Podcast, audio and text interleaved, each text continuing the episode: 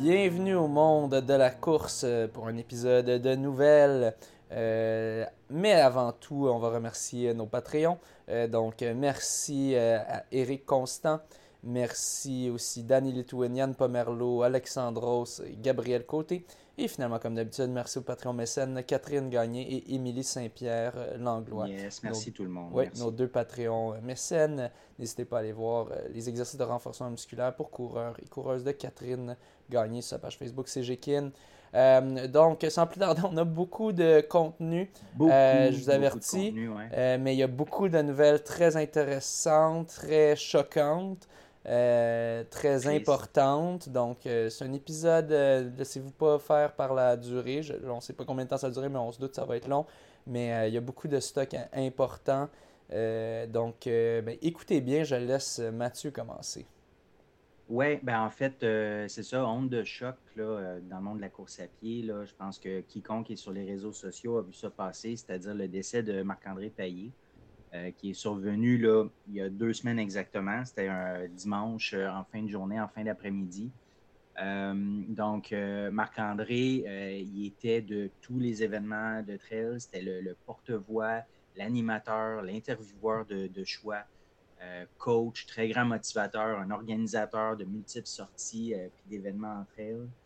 Euh, personnellement, euh, je l'avais connu il y a quelques années en écoutant le, son, le podcast Tout Point Trail avec euh, Marie-Ève Pellan, mais plus récemment, cet été, ben, on faisait partie du groupe d'ambassadeurs de la série du canal ici à Saint-Jean. On l'avait reçu à notre 200e émission. Donc, je, le côtoyais peu, mais curieusement, je l'ai entendu assez souvent ou l'entendre à plusieurs occasions dire ou demander, il dit J'ai pas trop parlé, hein. Fait que là, j'étais comme, j'étais sur l'impression, tu sais, qu'il craignait. En tout cas, je me disais, coudon, il a-tu peur de prendre trop de place puis tout, mais, mais non, dans le fond, on voulait qu'il prenne euh, cette place-là. Euh, oui, il parlait beaucoup, mais il y avait beaucoup de choses à dire, c'était toujours pertinent. Puis moi, ben, j'y répondais, ben non, il n'y a pas de trouble, map, parce que j'aimais bien euh, l'appeler l'appeler map, dans le fond, parce que je trouvais que ça fitait bien avec sa passion Map pour Marc-André Paillé. pour. Marc-André Payet, pour ceux qui n'avaient pas saisi. Euh, donc, euh, c'est ça. Je vais lire, euh, je vais commencer par lire l'annonce du décès puis des funérailles. Dans le fond, les funérailles avaient lieu, ont eu lieu hier. Donc, je vais commencer en lisant ça. Et par la suite, je vais lire un texte de Marie-Ève Pellan, de, qui est sa, partenaire dans Tout Point Trail, dans le fond, pour justement parler de la suite des choses là, avec Tout Point Trail. Donc, j'y vais pour la, l'annonce euh, du décès et euh, les funérailles. Donc, euh, euh, vous êtes plusieurs à vous être joints à nous. Euh, C'est, une publication de Tout Point Trail. Là. Euh, vous êtes plusieurs à vous être joints à nous dans les derniers jours. La vague de support que nous recevons est juste incroyable, pour ne pas citer Marc-André. Euh, il n'y a que quelques jours que Marc nous a quittés et le vide qu'il a laissé est déjà immense. Euh, malgré mes essais plus que ratés de penser à moi, je ne peux m'empêcher de penser à notre bébé, celui que nous avons vu grandir sous nos yeux tellement vite en courant les trois dernières années. Euh, pardon, dans le fond, ça, c'est la publication de Marie-Ève par rapport à Trail. Je vais suivre avec l'autre euh, publication pour les, la vie de décès et les funérailles. Donc, je poursuis. Euh, pour ceux qui êtes proches de nous, vous savez que Marc, c'était le cerveau de toutes les opérations, la technologie, la gestion, les finances, les ressources humaines. Notre équipe se complétait à merveille, mais sans la deuxième moitié de mon équipe, maintenir les activités telles qu'elles le sont actuellement est impensable. Euh, je prendrai le temps de me déposer, réfléchir, m'entourer des bonnes personnes pour m'aider à prendre les bonnes décisions et poser les bonnes actions. Pour l'instant, la session d'automne des différentes cellules ainsi qu'en virtuel suit son cours. Merci à tous ceux qui embarqueront pour m'aider. Les commandes effectuées seront postées dans des délais plus longs qu'à l'habitude. Les retraites à venir seront maintenues, mais il est certain qu'elles seront différentes sans notre Marc-André. Euh, le podcast est mis sur la glace pour le moment. Vous ne serez pas surpris de savoir qu'il s'agissait de son projet. J'espère avoir le courage de revenir, d'apprendre aussi, parce que guess what, la technique, c'était pas moi qui gérais ça. Euh, je tiens à remercier du fond du cœur tous nos partenaires qui m'ont communiqué leur soutien. Ça apaise le cœur dans ces moments euh, difficiles. Merci à chaque membre de cette communauté, famille qui est la nôtre. Papy Marc a de quoi être fier de ce qu'il a contribué à créer. Euh, donc, ça, c'était le, texte de Marie-Ève Pellan sur euh, Tout Point Trail. Et c'est ça maintenant, je, vais être sûr d'ouvrir le bon. ouais, OK, celui, maintenant, l'avis de décès. Donc, à la mémoire de ce grand homme, Marc-André Paillé, 1979 à 2023. c'est avec une profonde tristesse que nous annonçons le décès de Marc-André Paillé à Mont-Saint-Grégoire le 29 octobre 2023 lors d'une sortie de course en sentier. Euh, Marc-André nous a quittés en faisant ce qui le rendait heureux. Il s'est éteint à la suite d'un arrêt cardiaque. Son grand cœur aura finalement eu raison de lui. Euh, Marc-André laisse dans le deuil sa fille adorée Roxane, euh, conjoint Xavier Gagnon, sa mère Denise Paquet et son père Feu Jean-Louis Paillé, sa sœur Stéphanie, conjoint Maxime Allé, son frère Benoît, conjoint Mylène Jonf, toutes les familles Paillé et Paquet, sa grande amie Marie-Ève Pellan, la grande famille Tout Pointrel, de nombreux amis ainsi qu'une énorme communauté de sportifs des quatre coins de la province. Euh, une cérémonie en sa mémoire aura lieu, a eu lieu le samedi 11 novembre euh, à l'érablière La Goudrelle euh, à Saint-Grégoire. Donc à 10 heures, la famille et les proches ont été invités pour une cérémonie intime. À 13 heures, il y a eu un départ pour une randonnée en short en montagne. Et euh, vers 15 heures, euh, la communauté est invitée à venir lui rendre hommage et témoigner ses sympathies lors d'une célébration de la vie à l'intérieur de l'érablière. Euh, vos témoignages de sympathie peuvent se traduire par un don à la collecte en mémoire de Marc-André Paillé. Il y a un GoFundMe qui a été parti. les sommes recueillies serviront à honorer sa mémoire, faire un don à Sim au Richelieu en sa mémoire et offrir du soutien à sa fille Roxane. Donc, vous pourrez trouver le lien GoFundMe là, via la page tout.trail, c'est certain. Euh, donc, euh, c'est ça, vous mentionnez vraiment euh, onde de choc, un, grand, tu sais, il était partout. Hein. C'est un, grand qui est parti. ça a fait tout un choc là, quand on a vu ça, justement, qu'on l'avait interviewé pas plus tard que cet été. Moi, c'était la première fois que je le rencontrais en personne, super sympathique. Mm. Donc, c'est assez, assez triste. je sais pas si tu l'avais mentionné, mais si j'ai bien compris, il était mort en courant dans une sortie. Euh, oui, euh, exactement. Euh, dans le fond, il est sorti un peu plus de détails. Ça se serait produit en fin d'après-midi, c'est ça, le, dimanche. arrêt cardiaque, il courait seul. Donc, on peut penser que, ben, c'est ça, il n'y avait personne proche de lui pour lui venir en aide. Il y aurait des randonneurs qui l'auraient trouvé par la suite. Combien de temps après, je ne sais pas. Il y aurait eu tentative de réanimation qui était en, en vain. Donc, euh, c'est ça. Il faut mentionner aussi que son père est décédé, il avait même pas 41 ans, aussi euh, d'une crise cardiaque.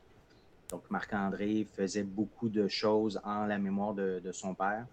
Peut-être essayer de faire un, un pied de nez aussi à, cette, euh, ce problème cardiaque-là, de dire, ben moi, je profite de la vie, puis je advienne que pourra. Peut-être, je ne sais pas, je suis dans l'hypothèse, j'ai aucune idée. Ce n'est pas un sujet que j'avais discuté avec Marc-André. Est-ce qu'il savait, est-ce qu'il ne savait pas? pour lui, est-ce qu'il avait fait des tests pour lui-même ou non? Je ne sais pas. Donc, euh, c'est ça. Euh, je vais quand même parler des funérailles parce que je suis faire, euh, faire un petit tour hier avec Patrick Barrière, qui était un des ambassadeurs aussi qu'on a reçu. C'était comme une commémoration, ça. C'était suite aux funérailles des proches. Ouais, ben, ouais. ben c'est ça. Puis en même temps, j'utilise le terme funérailles. Il n'y avait pas de. C'était pas la, norme là, avec l'église et tout ça. Puis. Ah euh, enterrement, tout ça. C'est plus, euh, plus une célébration, je dirais. Donc, je pense pas effectivement funérailles est le bon terme. Là, euh, là c'est ça. Moi, malheureusement, j'avais un souper de famille hier en fin de journée. Fait que j'ai pu aller, mais j'ai pas pu rester au complet. J'ai quitté après un montage vidéo qui était vraiment très touchant. donc, ce que je, ce que je retiens, c'est que l'organisation de, de, de, cette commémoration-là, ça s'est fait en seulement dix jours. Puis pour de vrai, c'était grandiose. Euh, c'est vraiment un travail de, fou qui a été accompli par plein de monde en très, très peu de temps. Euh, c'est vraiment une communauté qui s'est donnée à fond pour ça. Euh, quelques faits marquants, là, il y a eu un parcours balisé dans Saint-Grégoire par plusieurs membres de la communauté du Point Trail de Saint-Grégoire. il y était une vingtaine qui ont balisé le parcours puis qui dirigeaient. Il y a eu des centaines de randonneurs. Vincent Autet, m'a parlé de 300 randonneurs qui étaient invités à venir en short donc, euh, qui se sont présentés pour faire euh, la randonnée. Il y a eu deux œuvres métalliques de conçues par l'artiste Pascal Hébert, qui est une artiste de Saint-Grégoire, euh, qui a été installée de façon permanente dans des sections, dans les sections préférées du parcours dans Saint-Grégoire, le parcours que Marc-André aimait bien emprunter. Donc, euh, je vais revenir un petit peu plus tard sur ces œuvres-là. Il y avait une artiste peinte sur place qui permettait, qui, peignait, qui permettait d'ajouter sa touche personnelle à la toile, puis signer en dos. Euh, il y avait un présentoir avec tous ses accessoires représentant ses passions, appareils photo, paire de ski alpin, des souliers de course, pour dire juste ceux-là. Euh, des montages vidéo, montages photo. ça a dû demander quand même beaucoup de temps puis beaucoup de recherche, surtout montage vidéo, d'aller chercher des séquences vidéo un peu partout, rassembler ça, puis faire une, œuvre euh, touchante. Euh, donc, euh, c'est ça. Fait que tout ça en, 10 jours. moi, quand j'ai quitté, je pouvais évaluer là, à l'œil 350-400 personnes à l'intérieur. Fait que j'en revenais, j'en revenais pas. mais il méritait tellement que, que tous ces gens-là soient là. puis là, finalement, je reviens sur les deux œuvres dans le fond, parce qu'il y avait un texte hommage qui, euh, indiquait les, détails des œuvres. Donc, il y en avait une, c'était le visage de Marc-André Paillé. Donc, c'est des œuvres faites en, métal, donc avec coupage de métal, soudure, tout ça. Donc, le visage de Marc-André Paillé, l'œuvre s'appelle Soleil levant. Donc, euh, je lis le petit texte qu'il y avait avec. Suite au départ tragique de Marc, la volonté d'immortaliser sa mémoire dans sa montagne fut unanime. Marc-André était un amoureux des courses matinales et des levées de soleil époustouflants qu'offre la vue du sentier des carrières du Mont-Saint-Grégoire. Son portrait ornera désormais ce lieu empreint de souvenirs et de son histoire, où il pourra y observer pour toujours chaque nouveau lever de soleil. Et la deuxième œuvre qui est venue par la suite, c'est Ses jambes. Parce que spontanément, sa fille, Roxane, s'est exclamée Il faut qu'on y voit ses gros mollets c'est comme ça que les jambes spectaculaires de Marc-André et ses mollets légendaires graviront à jamais les, montées de Mont-Saint-Grégoire sur les terres d'une famille qui lui était chère, la famille Gingras. Donc, ce que je comprends, c'est que dans le fond, cette œuvre-là, elle a été mise sur un, parcours qui emprunte euh, un terrain privé de Mont-Saint-Grégoire, de la famille Gingras. Marc-André les connaissait très bien. Euh, ces œuvres métalliques-là, ben, ils vont rouiller, mais ils ne se détérioreront pas. La rouille va former une couche protectrice, puis euh, les œuvres vont pouvoir demeurer là pendant plusieurs dizaines d'années, puis qui sait, peut-être bien plus. Donc, euh, ouais, c'est ça. C'était très touchant, puis c'est un grand qui est parti. Un costaud, je dirais aussi. ouais. C'est fou, ça, met les choses en perspective quand tu as des, événements comme ça qui, surgissent, puis qui te rappellent il suffit d'un instant puis euh, pour que tout, euh, tout s'arrête. Donc, euh, mm. ouais, c'est pour ça qu'on dit profiter de la profiter de la vie, puis je pense que c'est exactement ce qu'il a, ce a fait. Fait que oui, nos condoléances, sympathie à toute la famille, amis, communauté et tout. Ouais. Je vais te laisser continuer avec l'autre nouvelle choquante pour un autre. oui, donc on a eu deux chocs dans les dernières semaines. Euh, tout d'abord, on avait eu ça, euh, Marc-André Paillé, son décès. Quelques jours après, si je me trompe pas, je me semble que c'était seulement quelques jours après, euh, peut-être 4-5 jours. Non, je pense que c'était avant, je m'excuse, c'était avant. Cette nouvelle-là que tu vas parler, c'était arrivé, c'était tout juste avant. jours avant. Ok, ouais, c'est ça. C'est quand on a reçu Jean-Philippe Thibodeau qu'on l'a appris. Ouais, c'est ça. Donc, c'était au début de l'épisode qu'on a enregistré avec Jean-Philippe Thibodeau. Juste au début, il nous, il nous lâche cette bombe-là, qu'on on n'avait pas, euh, nous deux, on n'était pas au courant. Euh, c'est euh, un coureur qu'on a déjà reçu au podcast, Alexis Lavoie-Gilbert. il a été accusé de, de de fait grave, agression armée et maintenant même de tentative de meurtre envers deux, jeunes enfants. Euh, dont on ne peut pas, euh, on ne peut pas dire plus euh, pour protéger leur identité. mais bon, ceux qui le connaissent auront peut-être une idée.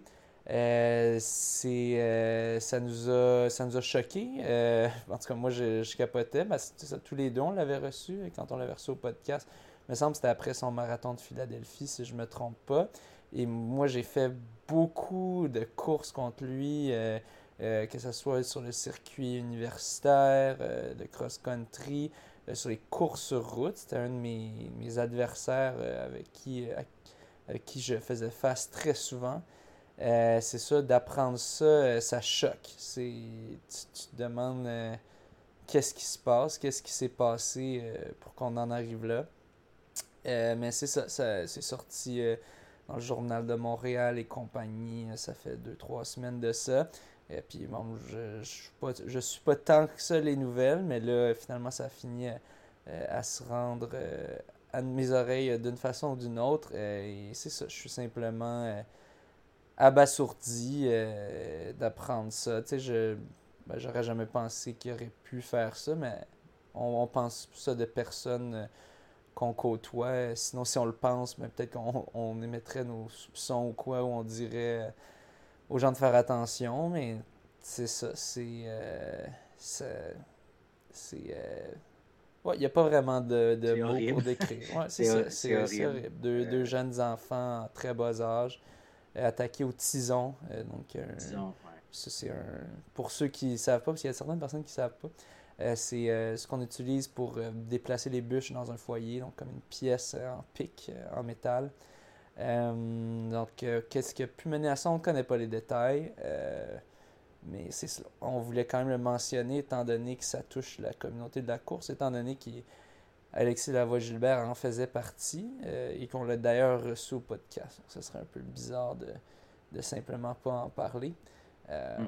Mais c'est ça, on, espère que les enfants récupèrent bien, ils sont en vie, et ils récupéraient correctement, à ce que j'avais lu. Euh, mais c'est ça, sans séquelles graves si possible, et que la mère puisse s'en remettre aussi.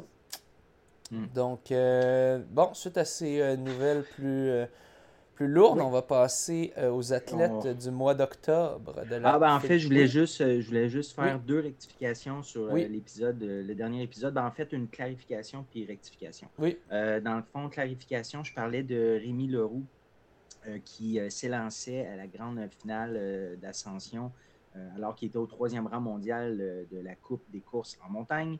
Il avait terminé sixième sur cette course-là de 3,8 kg en 18 minutes 41 secondes. C'était un 358 mètres de D+. pas, je supposais qu'il était peut-être déçu de terminer sixième, tout ça, fait que j'y posais la question, mais je n'avais pas eu la réponse avant l'émission. Donc, je vais vous la donner. Donc, je lui ai demandé comment il avait perçu sa finale puis surtout sa saison, sa saison exceptionnelle avec deux voyages de plusieurs mois en Europe. Donc, euh, sa réponse a été euh, Je suis vraiment content comment ma saison s'est passée. Euh, je n'étais vraiment pas sûr en début d'année si j'allais être capable d'être compétitif en Europe parce que je n'ai pas eu beaucoup d'opportunités de me comparer à eux dans le passé. Mais heureusement, ça a fonctionné. Pour les finales, cette fin de semaine, j'ai terminé sixième au vertical et aussi sixième au format classique. C'était des courses correctes pour moi, mais pas extraordinaires. En raison de la chaleur, ils ont dû modifier le parcours. Il y avait beaucoup moins de dénivelé que prévu. Ne venant pas d'un background de track, ou route, comme beaucoup des autres gars, ça m'a beaucoup désavantagé, mais je suis quand même reconnaissant que la course ait pu avoir lieu parce qu'il y aurait pu facilement l'annuler. Euh, avec ces résultats, je termine quatrième au classement final de la Coupe du Monde et troisième au classement final pour la catégorie classique. Euh, pour ce qui est de mes voyages en Europe, avec le visa canadien, on a droit à 90 jours en Europe par période de 180 jours et j'ai maximisé ça au maximum. Euh, j'ai fait un premier voyage avec Alex en juin-juillet, Alexandre Ricard, Alex Ricard. Et ensuite, je suis revenu au Québec pour la fin juillet et le mois d'août. Et là, je reviens d'un deuxième voyage en Europe à partir de septembre. Avec 17 courses cette année, ça a été une saison très chargée. Je vais peut-être m'essayer sur des courses route cross-country en novembre, mais ça va dépendre de comment la récup se passe. Puis j'ai vu qu'il était du 5K à Saint-Hilaire, donc on va en parler un peu plus tard. Puis finalement, euh, aussi, je voulais faire plutôt, dans ce cas-ci, une rectification. C'est quand je parlais du euh, ravito de Johan Rock euh, au Bromont Ultra 160. Dans le fond, lui, il y avait le ravito principal à 80 km avant de partir pour la deuxième boucle. Euh, j'avais émis l'hypothèse que peut-être à cause des conditions, la météo, la pluie, qu'il y avait beaucoup de bouettes comme en dessous de la tente, puis que le monde mettait les sacs, ses chaises, puis tout ça. Puis c'était pas vraiment ça. Puis en fait, la météo n'a pas eu tant d'impact que ça sur la désorganisation dans le ravito.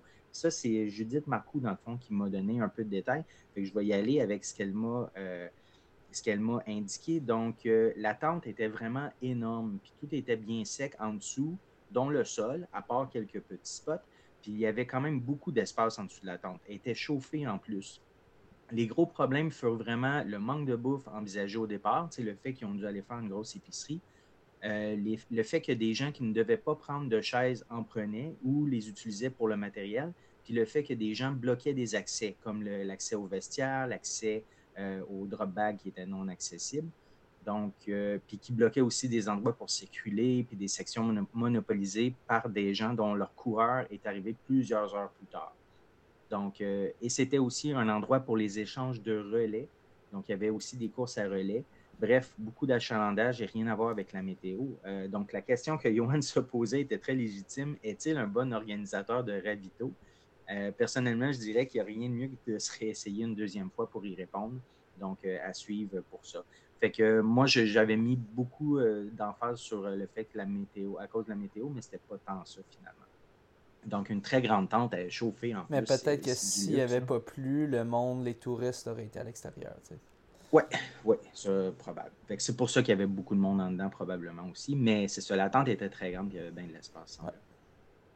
Donc, je te laisse poursuivre avec nos athlètes de la. Nos athlètes du mois d'octobre. Ce ne sera, pas... ouais, ce sera pas une très grande surprise. Hein. Athlètes du mois d'octobre, on parle de Caroline Pomerleau et ah euh, Philippe Morneau-Cartier. Donc, Caroline, euh, là, je lis la publication d'Athlétisme Québec. Caroline Pomerleau est l'athlète féminine du mois. Elle a signé une incroyable performance au championnat canadien de marathon en Toronto le 15 octobre dernier en remportant les championnats avec un nouveau record personnel fulgurant de 2h34-44 euh, quant à Philippe Monod-Cartier, il est l'athlète masculin du mois. Après avoir signé une incroyable saison de cross-country, il est devenu champion provincial de cross-country lors des derniers championnats provinciaux universitaires et il a également remporté l'interconférence universitaire de cross-country dans les maritimes en octobre. Donc, euh, bravo à nos euh, athlètes du mois et à tous les autres athlètes de la province. Oui. Puis, Phil Monod-Cartier, bon, on va voir un peu plus tard qu'il il y a une nouvelle victoire à sa fiche. Il risque, il risque d'être. Euh, je pense qu'il risque d'être l'athlète du mois de novembre aussi. Ouais, c'est ça. En fait, il n'y a aucune. Euh, il, finit toujours premier. Il finit premier de toutes ses courses. Il ne sait pas comment finir deuxième. Ouais. On ne l'a pas euh, enseigné. OK, là, on va commencer les, les, événements en ordre, mais je vais mettre l'emphase au début sur du triathlon, puis après ça, on va passer vraiment aux courses à pied. Donc, pour le triathlon, le 15 octobre, il y avait le World Triathlon Cup dans la ville de Brasilia, au Brésil. Euh, distance olympique, c'est Charles Paquet qui était présent, qui a terminé troisième en 1h48-36 à seulement 35 secondes de la première position.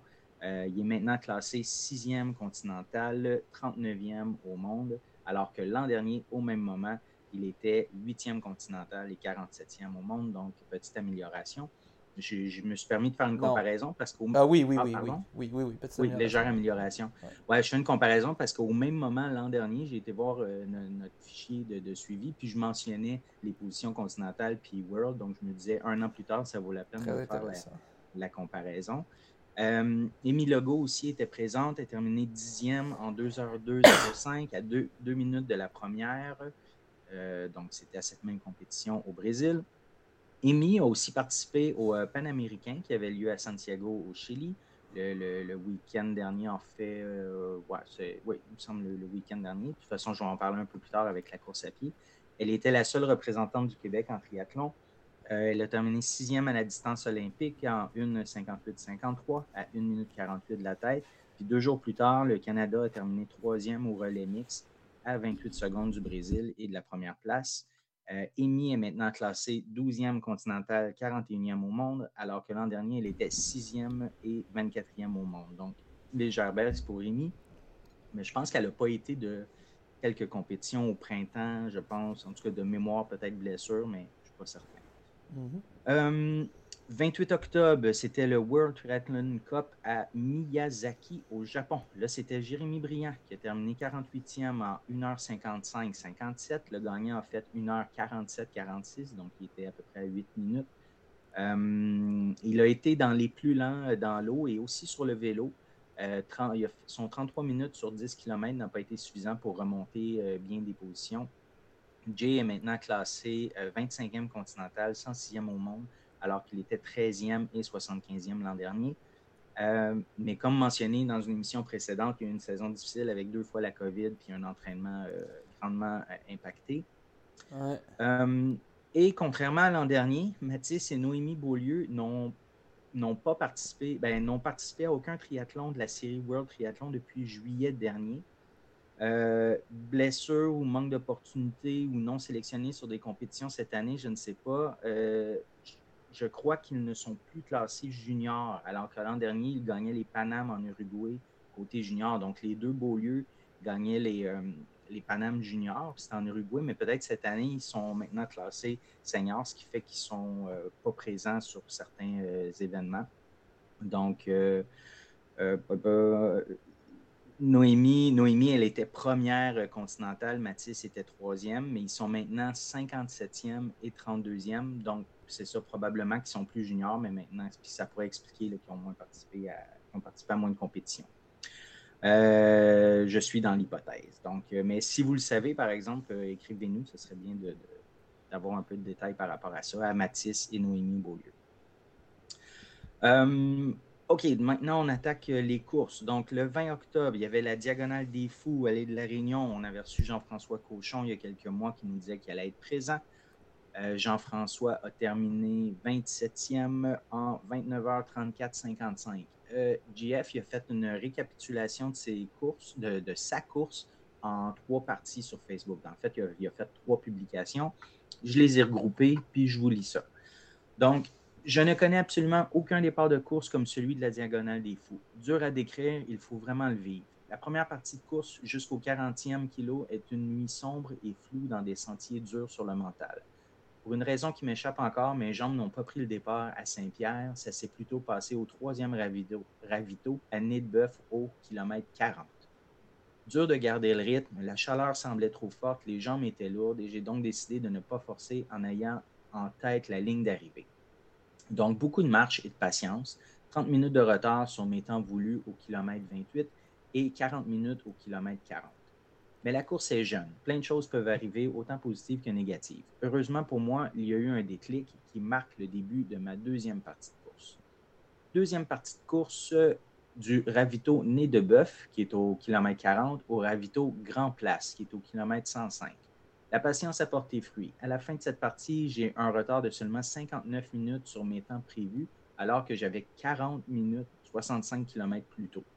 J'ai repris mon allure de croisière et ça paraît, je pointe, au 15, euh, 15e au ravito Grand Place alors que j'étais 75e à Nez euh, le profil est majoritairement descendant pour une dizaine de kilomètres en sortant de Bœuf et quel bonheur. Je peux enfin mettre un peu de douleur dans les cuisses et drôlement plus, euh, et drôlement plus j'en mets et plus l'ensemble de mes jambes se porte mieux.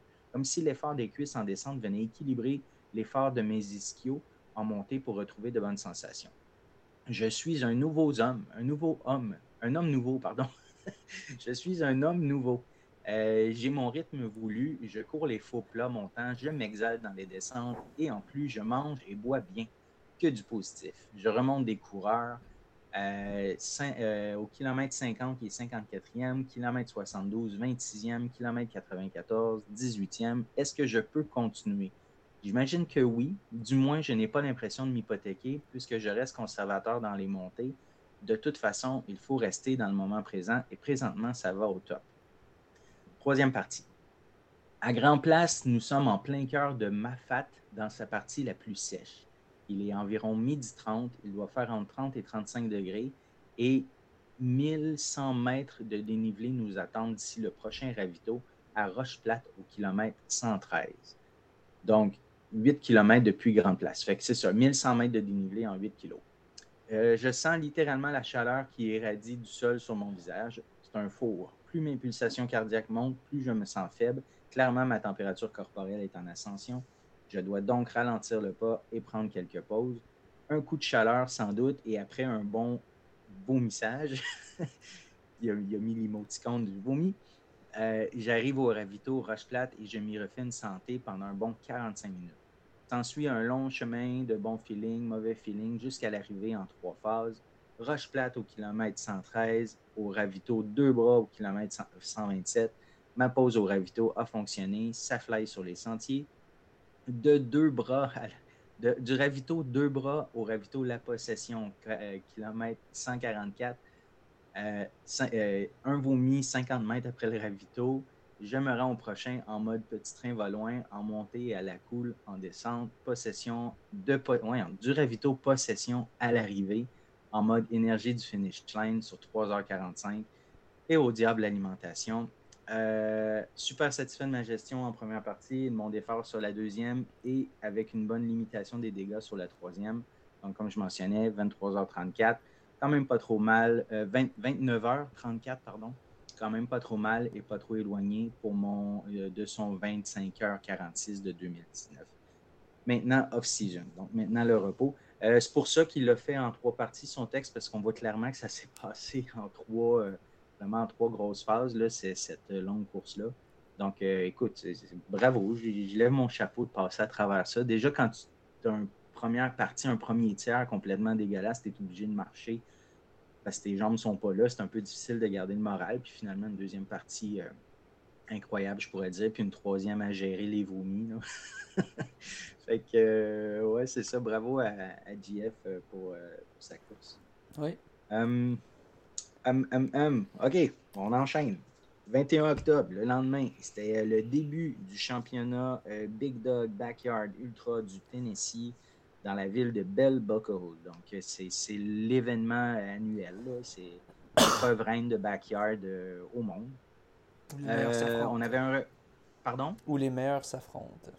Les meilleurs s'affrontent, oui. On avait un représentant québécois, Éric Dehaye, euh, qui avait obtenu son laissez-passer grâce à sa performance de 66 books euh, l'année dernière lors du même euh, championnat où que chaque équipe de chaque pays le faisait à l'intérieur de leur pays. Je ne sais pas si vous vous rappelez, on en avait parlé. Donc, nous, dans notre cas, c'était en Colombie-Britannique que l'équipe canadienne devait aller.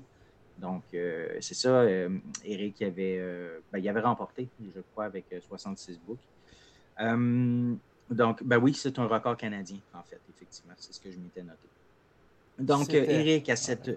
Oui, c'était. Ben, euh, oui, c'était un record canadien à ce moment-là. Euh, donc, Eric, lors de cette course, il a arrêté après, c'est pas clair, là, 35, 36 ou 37 boucles. Les, sources sont différentes, mais bon, mettons 35 boucles, 234 km en 35 heures. Euh, il, a, écrit euh, C'était toute une aventure que ce championnat du monde de backyard. C'est un incroyable feeling de pouvoir partager le parcours avec et les discussions avec ces grands noms du backyard. Mes sensations étaient bonnes de tour en tour avec un rythme régulier des pulsations faibles. Autour de 24 heures, j'ai eu un début de douleur dans le haut du mollet gauche. Cette douleur s'est accentuée à chaque tour malgré les soins. Puis la douleur est devenue aiguë au point d'affecter ma digestion. C'est devenu un combat pour me rendre au boucle de nuit. Malheureusement, des vomissements à ma 35e euh, boucle ont gâché ce retour sur ce parcours plus facile. Déçu, c'est certain, parce que j'avais des grandes aspirations, mais aucun regret euh, ce matin.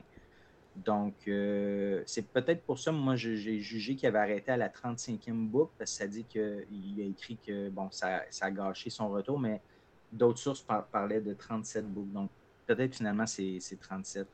Euh, en tout cas, ce qui donnerait 240, 240 euh, quelques, 248 km à peu près. Pierre Fauché a, écrit une publication que j'ai trouvée intéressante parce que moi, je suis, c'est un événement qui se dure pendant des jours, 4-5 jours. Que je ne suis pas l'événement, mais je regarde les publications. Pierre il a écrit à un certain moment, il dit C'est fou, ils sont 23 coureurs à avoir franchi la marque des 72 heures, 483 km. 75 coureurs ont pris le départ il y a trois jours. Donc, euh, le field est plus fort que jamais. Euh, there, there is no end inside. Euh, pour, pour, le moment, ben, on ne voit pas la fin pour le moment. Puis le record était de 102 heures. Donc, ça, c'était après 72 heures que Pierre il, rappelait qu'il y avait encore 23, joueurs, 23 coureurs en course.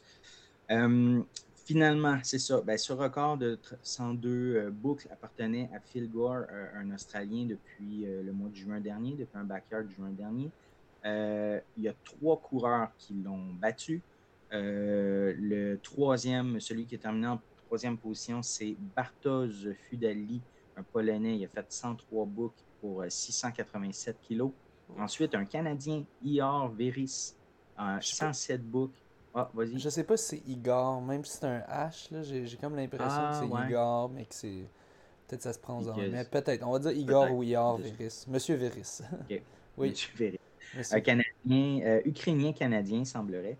107 euh, books, 718 euh, km et remporté par Harvey Lewis, un Américain, 108 books et 724 km. Donc, on dit que notre Canadien, c'était l'assistant, hein, celui qui termine deuxième, ben, il assiste le premier. Donc, je vais revenir à, à M. Véris, parce que moi, je ne le connaissais pas du tout. Donc, M. Véris, il est de Chilliwack, en Colombie-Britannique. donc, il vient de. Ben, c'est ça, il a couru 718 km en 107 heures en remportant euh, l'aide décisive au vainqueur Harvey Lewis. Donc, c'est ça l'assistance, en fait. Euh, au-delà de sa forme physique et de son endurance mentale remarquable, l'ultra-runner possède une arme secrète, son souffle. Euh, l'athlète ne jure que par la respiration nasale et a perfectionné sa technique en courant. Donc, c'est une de ses armes de, de, respirer que par le nez, puis de gérer à ce moment-là l'effort.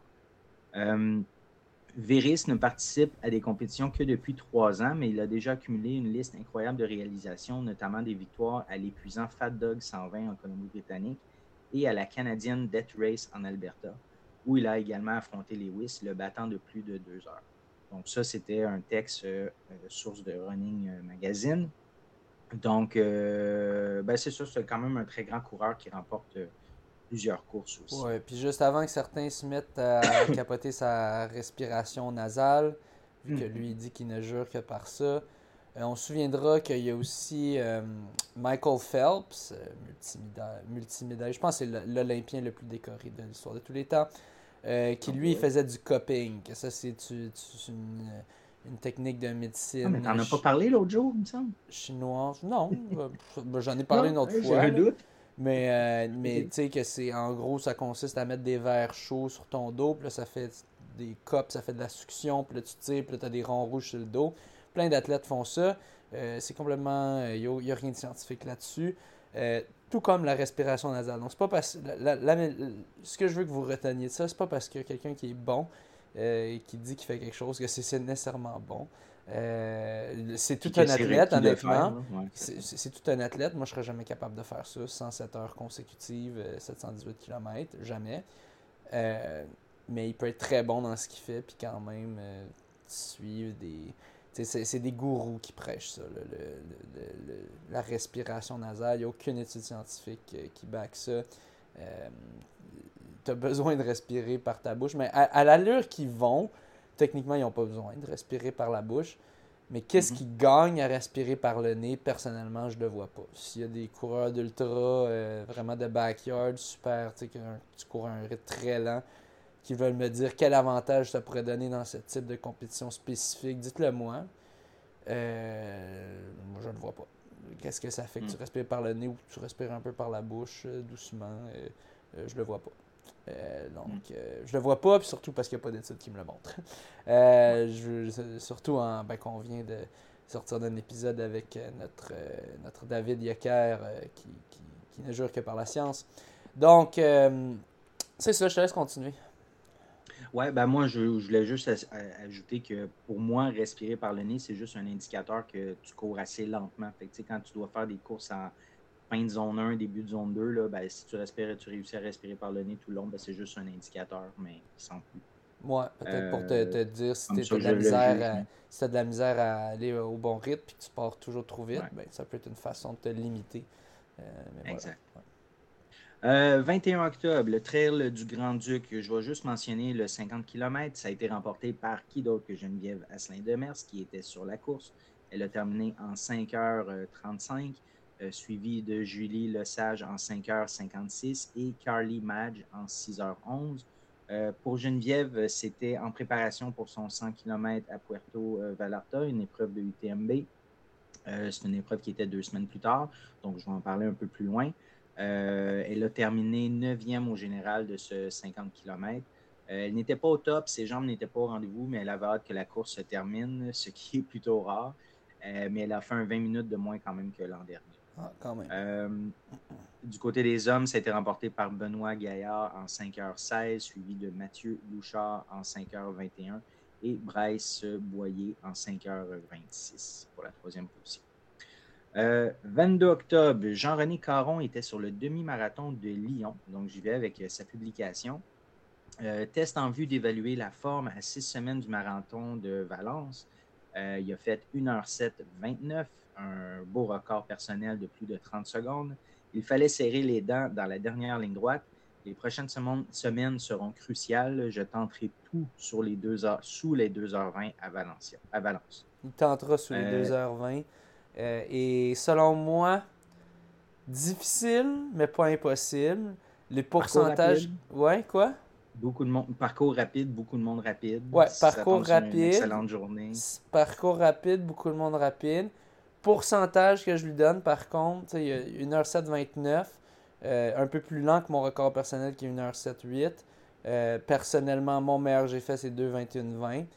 Je m'attends, c'est sûr que c'était pas un marathon aussi rapide que Valence, mais quand même, je m'attends à ce qu'il fasse en réalité 2h22, 2h23, 2h24 dépendamment de si peut-être il va le tout pour le tout puis il bosse peut-être même 2,25, 26, 27. mais je mettrais à 15% son pourcentage qu'il réussisse à aller sous les 2h20. Euh, donc c'est pas impossible selon moi, mais 2h20 c'est très dur, je l'ai essayé plusieurs fois. C'est sûr, les dernières années, euh, ben, cette année je l'essayais même pas. Euh, mes, préparations n'étaient pas optimales, mais je dirais je l'ai essayé quand même sérieusement 3-4 fois. c'est dur. Euh, mm. Donc, euh, donc euh, c'est ça. c'est ça que je mettrais comme pourcentage de réussite, mais 15%, ça vaut, ça vaut le coup d'essayer, quant à moi. Ouais. 1h729, mettons, on fait 1h730 x 2, ça fait 2h15 pour, pour, être sous les 2h20, ça veut dire que ce serait seulement un plus 5, x 2 plus 5. Ça respecte pas la règle. C'est pas gros. c'est ça, c'est pas gros. x 2 plus, plus 6 plus 8, c'est pas mal le, minimum. Mais ouais, euh, on se croise les doigts. Euh, c'est des belles conditions, du monde rapide. Euh, mais c'est ça. Je souhaite quand même un bon marathon. puis j'ai ben hâte de voir ce que ça va donner. Oui, puis plusieurs euh, autres euh, Québécois aussi vont être euh, sur place. Là, je, vais, mentionner en fin d'émission. 26 octobre, publication d'Éric Fournier. Donc, c'était la Atlantic Coast Conference Cross Country Championship, Championship à Tallahassee, en Floride. Terry McKinnon qui termine cinquième de la conférence Atlantique. les meilleurs programmes de cross-country universitaire de l'Est des États-Unis étaient en action le 26 octobre dans le cadre de la finale NCAA de la conférence Atlantique. Florida State University recevait cette meute de jeunes loups dans les sentiers d'un parcours rapide du Appalachie Regional Park à Tallahassee, dans le nord-ouest de la Sunshine State. Euh, Perry n'allait pas manquer pareille occasion de livrer une grosse performance. Le coureur élite de Quaticook dans les cantons de l'Est, on se rappelle 28 minutes 33 secondes sur 10 000 mètres, qui court pour Syracuse, signe une super performance. Perry assure le rythme de la tête de course et passe au cinquième kilo en tête d'un groupe de 15 coureurs, en quatrième place à 14 minutes 35, à 20 minutes 23 au kilomètre 7 et un dernier kilomètre en 2 minutes 52. McKinnon termine au sprint en cinquième position en 23 minutes 15 sur un 8 kg. C'est fou. Euh, McKinnon aura couru son cross-country à, à 2,54 du kilo. Euh, une équivalence d'environ 29 minutes sur 10 km. Magnifique performance. 2,54 du kilo en cross. en cross, c'est ça. C'est dur de courir vite. C'est sûr, les parcours, souvent, on, dit que c'est pas mesuré parfaitement, mais aux States, ils sont pas pires d'habitude pour le 8 kg. Ils, ont une bonne réputation là-dessus. C'est pas comme entre elles que c'est vraiment plus ou moins ça. Cross-country, pour les championnats d'habitude aux États-Unis, sont bons. Cool. Euh, je poursuis. Le 28 octobre, c'était les championnats euh, provinciaux de cross-country euh, universitaire et civil à Rawdon, au Québec. Donc, je vais débuter avec une publication de Dominique Bérubé, le père de Jade. Donc, Jade qui monte sur le podium des championnats provinciaux avec une médaille d'argent. Elle est par le fait même, elle est par le fait même sur la première équipe d'étoiles. Pardon. Je t'ai transmis ma maladie via Zoom. Ah, C'était sur le bord de m'étouffer. Elle est par le fait même sur la première équipe d'étoiles du championnat, en plus d'être sélectionnée sur l'équipe Québec pour nous représenter lors des championnats nationaux. Un beau retour en force, vraiment fier de toi. Thomas également sur le podium chez les hommes, avec lui aussi sa qualification sur l'équipe du Québec pour les Canadiens dans quelques semaines. Euh, publication d'Éric Fournier. Euh, monocartier dominant sur le parcours boueux de Rawdon. Donc, belle leçon de cross-country cet après-midi sur le parcours boueux et vraiment pas facile des provinciaux cross-country à Rodden. Le professeur en titre, Philippe Monod-Cartier, impose son savoir sans réserve à tous les autres prétendants au titre. Thomas Fafard aura bien essayé en menant la course jusqu'au quatrième kilomètre, mais en vain.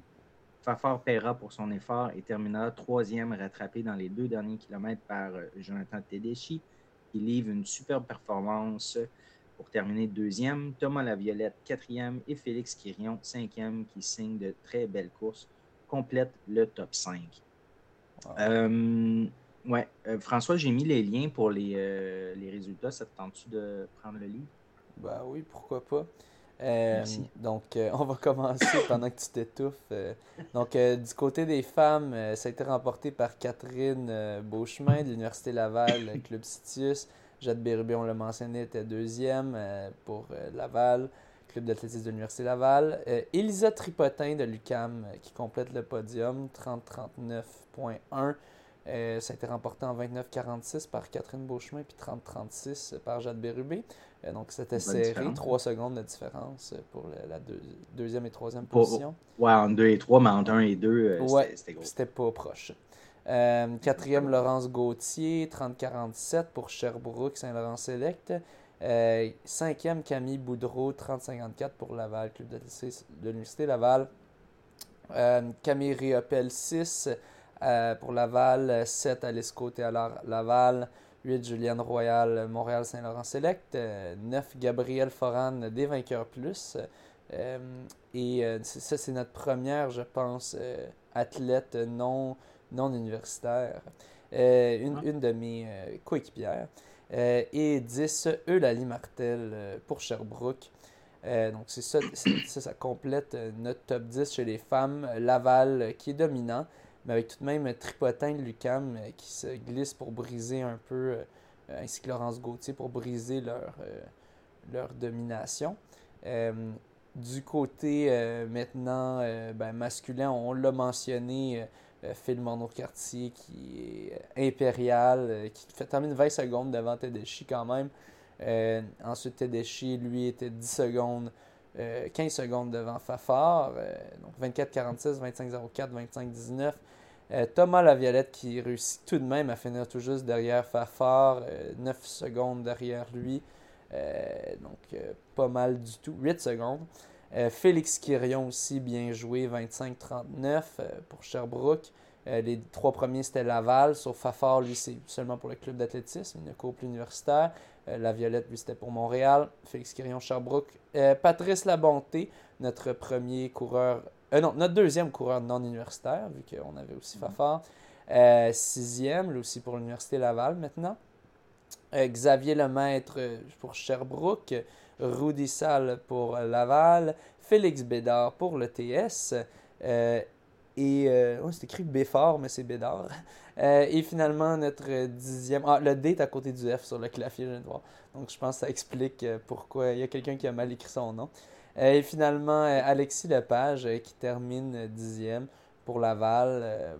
bon, petite mention à Pierre-Yves Normandin et David Girardin, vu que c'est des coureurs que j'affronte souvent, qui terminent 11e et 12e pour Laval. Félix Bédard, d'ailleurs, qui est, venu me jouer un petit tour le week-end dernier, on en parlera, au 15 km, au 5 km au pied du mont Saint-Hilaire. donc oui, c'est très fort quand même cette année. Euh, si on, regarde Fafard qui termine troisième, euh, La Bonté qui termine sixième, euh, ça, c'est des indicateurs quant à moi. Je, je, connais un peu leur niveau. C'est tous deux des gars qui en ce moment sont plus rapides que moi. Fafard de loin, puis Patrice La Bonté quand même d'une bonne, une bonne marge. ben, même Félix Bédard en ce moment est un petit peu plus rapide que moi, du moins quand il sait bien gérer sa course. Euh, donc, euh, donc euh, c'est ça, le niveau est quand même, quand même pas mal cette année. on note, il n'y avait pas de Jean, Jean Simon Desgagnés. J'imagine il était. ben, c'est parce qu'il était en, repos des championnats du monde, si je ne me trompe pas. Ou peut-être ben, c'était les Panam, c'était les Panam, probablement. Ouais. Au même moment ou très très Ou très près, donc je pense qu'il se reposait pour ça, mais ça n'empêchait pas euh, de prendre part. Ah, c'est vrai, ça l'empêchait pas. Ouais, je pense que si tu envoies toute l'équipe, tu peux quand même prendre part aux Canadiens. Euh, ou peut-être qu'il y a eu une exception vu qu'elle est au Panaméricain. Parce que me semble, normalement, tu es obligé de faire les provinciaux si tu veux aller au Canadien. Donc peut-être qu'il a eu une exception dans son cas, puis on comprend. Euh, c'est quand même une, pas pire bonne raison. Euh, excuse-moi, il fallait que j'aille gagner. Le... fallait que j'aille gagner les, steeple au, au Paname. donc on va en parler plus tard. on va parler aussi junior et collégial. Donc les cégep. c'est remporté chez les femmes par Marika Couture pour Garneau, Léane Barry, deuxième, Abitibi-Témiscamingue, euh, Amélie Simard, euh, Chicoutimi, Béatrice Filion, Saint-Jean-sur-Richelieu, Morgane Drouin, Trois-Rivières, Anaïs Paradis, sixième, Garneau, Béatrice Chouanière-Lambert, Sherbrooke, Raphaël Leblond-Garneau, Mia Simpson-Dawson et en dixième, Charlotte Fournier pour Lanaudière à Joliette. Euh, et euh, finalement, si on regarde du côté des hommes, en passant les distances, ce sont des 6K pour les juniors et des 8K euh, pour les seniors. Euh, mais le masculin, c'était 8K junior. Ouais, masculin, c'était 8K junior masculin. mais c'est ça, à l'époque, senior, c'était 10K chez les hommes. Ah, et 10K chez les femmes aussi, je pense, pendant un certain temps. Là, il y a un autre moment que c'était 10K, 8K. 8K euh, pour les femmes, 10K pour les hommes. Puis on décide de ramener ça à 8K pour tout le monde. Je pense que ça a de l'allure. Euh, de, de, parité. Euh, finalement, c'est Nolan Turgeon qui l'a emporté aisément avec 30 secondes d'avance sur, sur le deuxième pour Victoriaville. Léo Bédard, deuxième pour Alma. Robin Lefebvre, dont on a pas mal parlé ces derniers temps, euh, troisième pour Vainqueur Plus, 26-08 son temps. C'était 25-31 pour Nolan Turgeon, 26-03 pour Léo Bédard. Noah Fortier, quatrième, 26-09 pour Sherbrooke. Pierre-Olivier Beaulieu, 26-14. Euh, Garneau, Antonin Savignac euh, pour le cégep de Sainte-Foy en sixième. Charles Gendron Jeté, Champlain-Lennoxville. Léandre Binette, cégep Sainte-Foy. Francis Bouffard, cégep Sainte-Foy. Et notre, euh, notre, euh, notre petit chouchou, euh, Johan Bélanger Rio, est amené dixième en 26-33 pour Champlain-Knoxville. Quand même surprenant, étant donné qu'on a vu ce qu'il pouvait faire, ben, ce qu'il a fait aux championnats provinciaux. il, a, fait mal à plusieurs coureurs. Euh, donc, je ne sais pas s'il est blessé en ce moment ou quelque chose. Je ne sais pas si toi, tu as des infos. Non, non, j'en ai pas. Je ne sais pas si c'était une mauvaise journée. Peut-être une mauvaise, journée. Ça arrive en cross. En cross. Un, parcours qui lui convenait moins. Ouais, puis tu as des coureurs qui sont très bons sur cross, puis moins bons sur, euh, sur route, puis l'inverse, qui sont moins bons sur cross, puis qui se rattrapent sur route. Peut-être que c'est plus son style, qui est vraiment plus un, un coureur de route. J'ai l'impression que les coureurs de route ont des, vraiment des des foulées efficaces euh, qui rebondissent beaucoup. Puis là, ben, quand, quand tu rebondis euh, moins dans la, boîte, là, ça devient plus musculaire. Euh, peut-être là, qui s'est fait avoir un petit peu. donc, c'est ça. je pense que le parcours peut influencer beaucoup là-dessus, effectivement. Ouais. veux-tu aller avec le trail du Bic? veux-tu, ben, en fait, c'est celui que tu as participé. Oui. donc, je vais nommer les. j'ai-tu, j'ai-tu un lien? Ah, j'ai même pas un lien. Tu as mis, un lien. Euh, moi, j'avais parlé de ma course pendant que tu sors toutes les pages de résultats. Euh, mais je ne pas les sortir sur C'était sur le. C'était sur C'est sur la page Facebook. Tu vas aller voir, puis moi, je vais parler de ma course.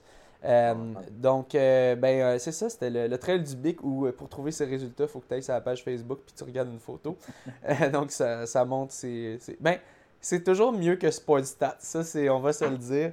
Still better than Sportstats. En ce moment, Sportstats, s'il y a du monde qui a essayé de chercher des choses sur Sportstats, euh, vous avez sûrement ragé. Euh, moi, j'ai ragé récemment. Euh, je, voulais chercher des petites infos, toutes 5 avant, on pouvait avoir accès. C'était pas une plateforme parfaite, mais au moins ça fonctionnait. Maintenant, depuis que ça a été racheté, ça fait un mois qu'ils disent on est en transfert de données. Hey, une mise à jour, tu fais ça de minuit à 3 heures du mat, tu déranges personne, puis c'est réglé. ça fait des semaines qu'ils sont en train de leur faire leur foutue mise à jour. Euh, je pense que je parle pour beaucoup de, coureurs en ce moment qui sont vraiment euh, choqués, frustrés. C'est ridicule. Les, organisations payent cher pour SportsStats.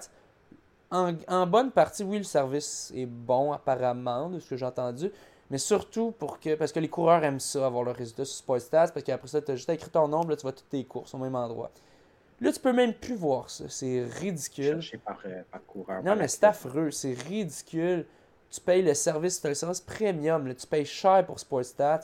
Il y a beaucoup de compétiteurs qui coûtent beaucoup moins cher, puis je pense qu'il y a beaucoup d'organisations de courses qui vont changer. Euh, parce que c'est honnêtement, depuis que Sportstats a été vendu, c'est n'importe quoi. Euh, donc reprenez-vous Sportstats si vous ne voulez pas perdre plus de part de votre marché parce que les autres, euh, vos compétiteurs, Sport Chrono, Squid Chrono et autres, ils vont se régaler. Euh, donc, euh, oui, ben, je t'ai dit, T'as dit Squid Chrono, hein? Il y avait un Squid Chrono. Non, mais il y avait non, un. c'est Quid Chrono. Ah oui, c'est oui, c'est Squid Chrono. mais eux, il faut qu'ils changent de nom. avec Squid Game, là, maintenant, il y a plus fait la même erreur que moi. Ouais, ouais, c'est ça. Mais euh, depuis Squid Game, on dit plus Quid, on dit Squid, OK? Euh, c'est Squid Chrono. Squid Chrono. Les jeux du Squid Chrono. Mais, merci pour ton envolé par rapport à Sportstat. Euh, je me la gardais pour plus tard, mais écoute, tout dit ce qu'il y avait à dire. C'est terrible de faire une affaire de même. C'est n'importe quoi. Euh, c'est n'importe un, un quasi-monopole. C'est se moquer des gens. Probablement ils vont le perdre. Moi, je suis content. Je suis un peu content parce qu'ils vont le perdre, leur foutu monopole. Puis ils vont, ils vont commencer à Désolé là, pour ceux qui travaillent pour Sportstat et qui font une bonne job, mais sérieux, en tout cas, parlez à vos supérieurs parce que c'est n'importe quoi. C'est... En tout cas. Euh, euh, oui, j'étais allé au Trail du Bic pour défendre mon titre euh, sur le 25 km. L'épreuve classique, la classique, comme on dit, que c'est pas un 25 kg, c'est, écrit 25, mais entre parenthèses, ils disent eux-mêmes que c'est un 26. et cette année, j'étais plus préparé que la première année. La première année, je, ne planifiais même pas de le gagner nécessairement. Je planifiais courir avec mon, ami euh, Nathanaël. Euh, puis là, finalement, quand j'étais parti, euh, finalement, ben, je l'ai perdu de vue. Puis là, j'étais comme, ben, écoute, il va me rattraper. Puis finalement, il me rattrapait pas. Fait que j'ai fait, bon, je vais courir avec les meneurs. puis j'avais fini par le gagner. là, cette année, je voulais essayer de battre le record de parcours. puis je voulais plus avoir à me fier sur des, gens. Parce qu'une fois même, je me suis, je me suis perdu. J'avais pris un mauvais virage. Donc là, euh, j'ai téléchargé le fichier GPX. C'est la première fois que je faisais ça. Euh, et c'est pas si pire. C'est pas si pire finalement. Ce qu'il faut que tu fasses, faut que tu ailles. Euh, c'est le fun. L'organisateur mettait le fichier GPX disponible. Donc tu télécharges ça. tu plugues ta montre dans ton ordi. Puis là, il, parlait qu'il y avait mille façons de faire ça. Moi, la façon la plus simple que j'ai trouvée, c'était de juste déplacer le fichier en soi, qui s'appelle, je sais pas, course trail du BIC, que l'organisateur nous laisse. Euh, le déplacer dans euh, le, fichier. Euh, je pense qu'il y avait, il y avait des fichiers que ça avait de l'allure. Je me souviens plus des noms exacts, mais c'était comme courses dans, la montre. les, parcours. Ah, dans un dossier, ouais, c'est ça. Tu as branché ta montre en USB à l'ordinateur, tu as vu le dossier. Ouais, parce qu'il y avait plein de trucs qui disaient, puis ça marchait pas. Finalement, juste le faire manuellement, ça fonctionnait. Donc, juste le mettre dans le bon dossier. donc, ça a quand même bien fonctionné, somme toute. Il y a eu quelques moments que j'ai eu des petites hésitations quand c'était comme. Euh, euh, quand c'était des, petits endroits que là, tu vois plus les balises pendant un instant. Euh, mais mais sinon, j'estime que j'ai pas perdu plus que 10-15 secondes à cause de ça. Donc là, j'étais plus en confiance puis je pouvais partir à mon rythme. Donc je, suis bien parti assez rapide parce que je voulais. il me manquait quand même un 10 minutes. Je voulais aller battre le record de parcours qui était 2h02 et quelques. Euh, je suis parti vite, puis finalement, euh, dans la partie technique, j'ai complètement crashé. Euh, c'était vraiment dur musculairement. puis finalement, j'ai fait une minute plus lent que l'an passé. J'ai fait 2h13 au lieu de 2h12. j'étais quand même surpris, honnêtement, parce que l'année passée, je sentais que c'était vraiment pas optimal vu que j'étais parti relativement lentement. Je m'étais vraiment ralenti par exprès pour, pour attendre mon ami. Finalement, il faut croire peut-être que ça a économisé mes jambes ou quoi. Euh, pour la deuxième partie ou que euh, Est-ce que le parcours était boiteux? Est-ce que le parcours C'était un petit peu boiteux, un tout petit peu euh, par moment, plus que l'autre année. L'année précédente, les conditions étaient vraiment parfaites. cette année, c'était un peu plus frais. Mm. c'était un petit peu plus boiteux, mais pas tant. je pense que c'est la forme qui était un peu moins là. partir plus vite, mais après ça, casser complètement à la fin. dans des, plusieurs bouts que je devais marcher, parce que physiquement, mes muscles pouvaient plus pousser. Euh, c'est sûr, j'étais pas optimal. J'ai pogné la COVID une semaine après le marathon euh, de Rimouski. Euh, l'entraînement était moyen. donc c'est ça, mais j'ai quand même pu défendre mon titre. Je pense que j'ai terminé 10 minutes, 11 minutes devant le deuxième. Oui, exactement. Donc moi, je te laisse aller avec les classement, Ouais, c'est ça, j'ai le classement sous les yeux. Fait que, ouais, tu as terminé en 2h13-30, quand même un pace de 5-20. Euh, Marco Que ça, Debbie, là, juste comme- dire, ça a l'air lent, mais je vous dis, vous essayerez de faire ça sur ce parcours-là. C'est très Ah. technique. Oui, oui, puis c'est parce que moi, je vois le pace du deuxième, le Marco Desbiens, en 2h24-25, ça donne un 5,47 de pace, donc tu étais quasiment 30 secondes plus rapide que tous les autres euh, par, par kilo. Euh, Félix Leboeuf, euh, troisième, en 2h27-11. Euh, chez les femmes, euh, Michael Doyon en 2h28-36. Mais ça, c'est un gars, je pense. Je pense que c'est une erreur. Mais il Ouais. OK, ben c'est ça, c'est un Ouais. F qui est là. Ouais, je pense que c'est une erreur. Bon, on va, on va passer à la suivante. Joanie Bellan, dixième au général, qui a terminé en 2h35-16. Euh, deuxième femme, André-Anne Dumont, en euh, 2h35-59. Et euh, Alex Simard, en espérant que c'est une vraie F, en 2h36-46. Donc, ce seraient les trois positions euh, féminines. Puis veux-tu mentionner aussi le 40 km parce que pour de vrai, il y avait des bons Oui, athlètes. l'ai. Il y avait entre oui, autres David. Savard-Gagnon. Oui, vas-y. Exact. David Savard-Gagnon qui l'a remporté en 2h21-18. Ah, tu vois, lui, un pace de 5,02 Je sais. pour un 40 kg. Lui, il m'a réclenché pour de vrai. Puis c'est Oui, un gars que sur, sur route, je le bats. De, assez, assez, assez relativement facilement. Là. Mes temps sont beaucoup plus rapides. Mais lui, c'est vraiment. Il, il est bon sur route, mais il est vraiment aussi bon sur trail. J'avais vu l'année passée. bon. C'est là, c'est là quand j'ai fait le parcours que j'ai saisi. Oh, ok, il faut être vraiment bon. Puis je pense que je l'avais vu un moment donné, je l'avais croisé pendant qu'il revenait l'année passée, puis il filait à tout à l'heure, j'étais comme. Et moi, je vais pas filer à tout à l'heure de même dans les trails. C'est. Fait que, ouais, Euh, vraiment impressionnant. deuxième, position, deuxième position, Rémi Poitras en 3h32. Tu vois, lui, ça donne un 5,18 de pace. Et Alexis Cartier-Aymon, troisième position, en 3h38. T'es t'es pardonné.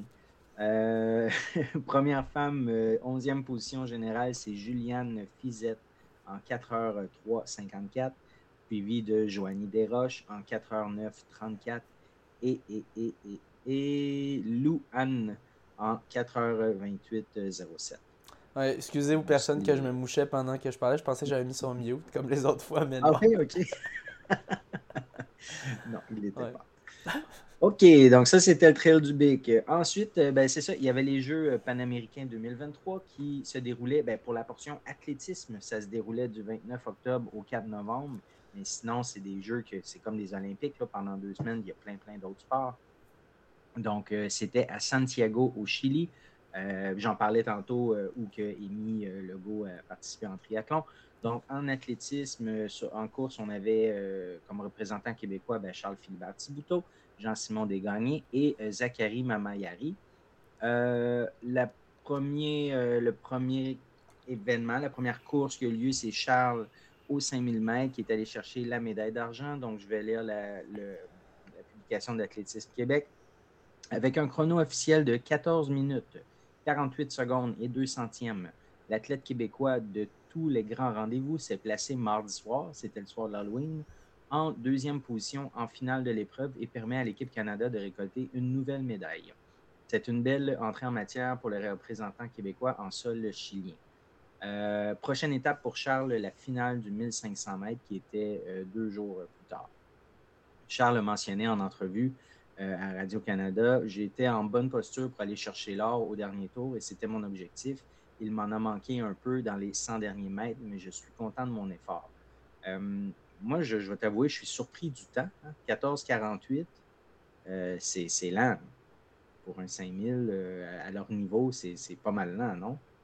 Oui, c'est ultra lent. Ah, t'es là, ok. C'est affreux. Non, non, c'est affreusement lent.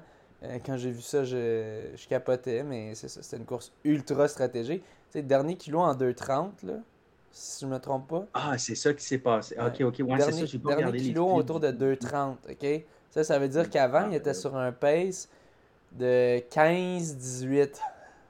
Ouais. J'ai fait plus vite que, j'ai fait plus vite que ça aux 5 km Avec du, ton euh, orteil euh, scrap. Aux 5 km au, au pied du mont euh, Saint-Hilaire, qui est, Ah, qui ok, est au un parcours pas si rapide. vrai. Ouais. Ton orteil scrap, c'était dans les 16 minutes. C'était 15-45, là, mais c'est ça. C'est, un temps que je peux faire relativement facilement. là, fait ouais, c'est lent. C'est là, là c'est les Jeux panaméricains, c'est quand même euh, parmi les meilleurs. C'est vraiment dans le dernier, dans le dernier kilomètre, là, ça, ça a ben accéléré. C'est ce qui explique dans les 100 derniers mètres, il n'a pas pu euh, kicker plus que ce qu'il faisait. C'est plate parce c'est un, gars qui fait en bas de 13-30 sur, euh, sur 5000 mètres. Est-ce qu'il aurait pu, je sais pas, je sais pas c'est quoi le niveau de ses compétiteurs exactement, mais c'est rough, là, je pense il l'a dit, euh, c'était mon objectif d'aller chercher l'or. Euh, puis il en a manqué un tout petit peu dans les derniers 100 mètres. Il, il, avait fini troisième, mais il y a eu un coureur qui a été disqualifié. Donc il y a eu la médaille ah d'argent. Ouais, je pense que c'est le deuxième qui a été disqualifié. Euh, pour une raison qui m'échappe. Je pense que c'était pas trop clair. Course suivante, ben c'est ça, c'était son 1500 mètres deux jours plus tard, là où il est allé chercher la médaille d'or au photo finish tu as fait une publication euh, du monde de la course. Euh, allez, allez la voir si vous ne l'avez pas vue. C'est vraiment incroyable. Ouais, ouais, ben décris-le. Ouais, ouais, décris-le. C'est grâce à la chute qu'il gagne, dans le fond. Euh, tu m'expliquais que c'est le torse qui doit passer la ligne en premier. Fait qu'en chutant vers l'avant, son torse s'est retrouvé à passer avant le, coureur. l'autre, en fait, qui était un Canadien, hein, l'autre coureur. Ouais. donc, je, je, vais avec la courte publication là, de Athlétisme Québec. Euh, donc, euh, Charles Philibert arrache la victoire euh, par deux centièmes face à son coéquipier canadien Rob Eppenstall au bout du suspense en finale du 1500 mètres des Jeux panaméricains et signe un doublé, un doublé médaillé en remportant avec un chrono de 3,39,74. Euh, là aussi, ça me paraît quand même lent. J'utilise des guillemets euh, parce moyen. C'est qui court dans les 3,32. Ouais, mais c'est moyen lent pour une course de championnat. Pour, une course comme ça. Ah, on a déjà vu plus lent que ça. Je crois moins pour des courses de championnat. Fait que c'est pas si pire que ça. C'est une première victoire canadienne en athlétisme aux Jeux panaméricains.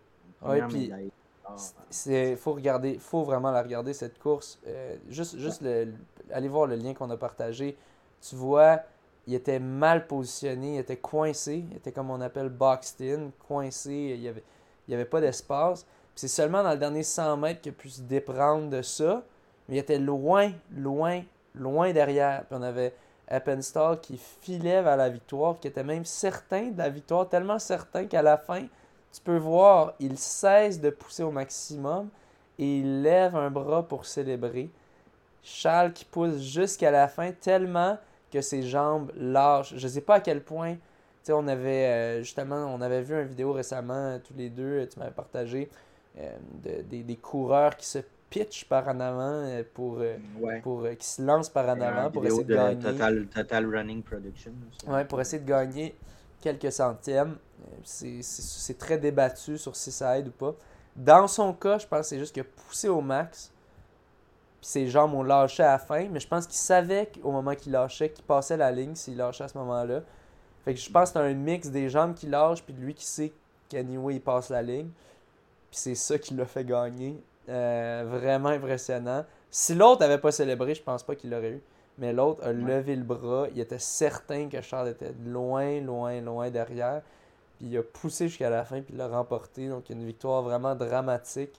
Euh, très impressionnant à regarder, très, très le fun à voir. Hmm. Euh, donc, deux belles médailles pour Charles. Je poursuis euh, dans le fond avec les deux autres épreuves. Publication d'Athlétisme Québec encore. Donc, une médaille d'or et de l'expérience. Donc, encore une belle fin de semaine aux Jeux panaméricains pour nos Québécois. les athlètes de la belle province n'ont pas chômé entre vendredi et samedi à Santiago, Jean-Simon Desgagnés a signé une victoire haut la main samedi dernier face à ses concurrents en maîtrisant la course et en remportant la médaille d'or avec un chrono officiel de 8,30 14 centièmes. Une chute lors du dernier tour au franchissement de la rivière ne l'aura pas empêché de se relever plus motivé que jamais dans le sprint final. Oui, je pense qu'il a donné un mini arrêt cardiaque à bien des Québécois lorsqu'il a chuté au dernier au dernier, ben, la dernière rivière. Après ça, il restait juste un petit saut après, si je ne me trompe pas. Euh, et euh, parce que tu sais jamais s'il tombe vraiment mal puis qu'il se blesse ou quoi. Mais il a chuté parce qu'il poussait quand même au max euh, pour ne pas laisser les autres le rattraper. puis c'est ça, en fin de course, des fois les jambes sont fatiguées, c'est à ces moments-là qu'on chute. Mais il s'est relevé, il a quand même réussi à finir 10 secondes devant le deuxième, si je ne me trompe pas. Euh, mais wow, domination, 8-30-14, quand même rapide pour une course de championnat. lui qui fait autour de, à son meilleur, je pense, autour de 8-20. Ouais. Donc, franchement impressionnant. Jean-Simon Desgagnés, c'est ça, on le voit célébrer après. Il savait qu'il pouvait le faire, il l'a fait. donc, ça promet pour les Jeux olympiques là, avec une confiance comme mm-hmm. ça. Euh, puis finalement, ben, Zachary Mamayari, lui, c'était sur le 800 mètres. Il aurait dû s'arrêter en demi-finale de la compétition en signant une quatrième place euh, lors de la deuxième vague de qualification avec un chrono de 1,49,71 au sein d'une course tactique. Il finit en 15e place du classement général des qualifications. Donc, euh, bravo pour cette belle expérience au sein de l'équipe Canada. Ouais, je ne m'y connais, pas trop en termes de 800 mètres, pas super bien, mais je pense que c'est un petit peu lent. Je sais qu'il peut faire plus vite que ça, me semble. Ben, je regardais euh, son PB dans les 1,46. Donc, euh, c'est pour ça qu'il indique le course tactique, euh, tactique en une, puis qui a terminé en 1,49. ça s'est gagné. le gagnant a fait 1,48, 65, quelque chose comme ça. Donc, ce qui est pas très rapide non plus.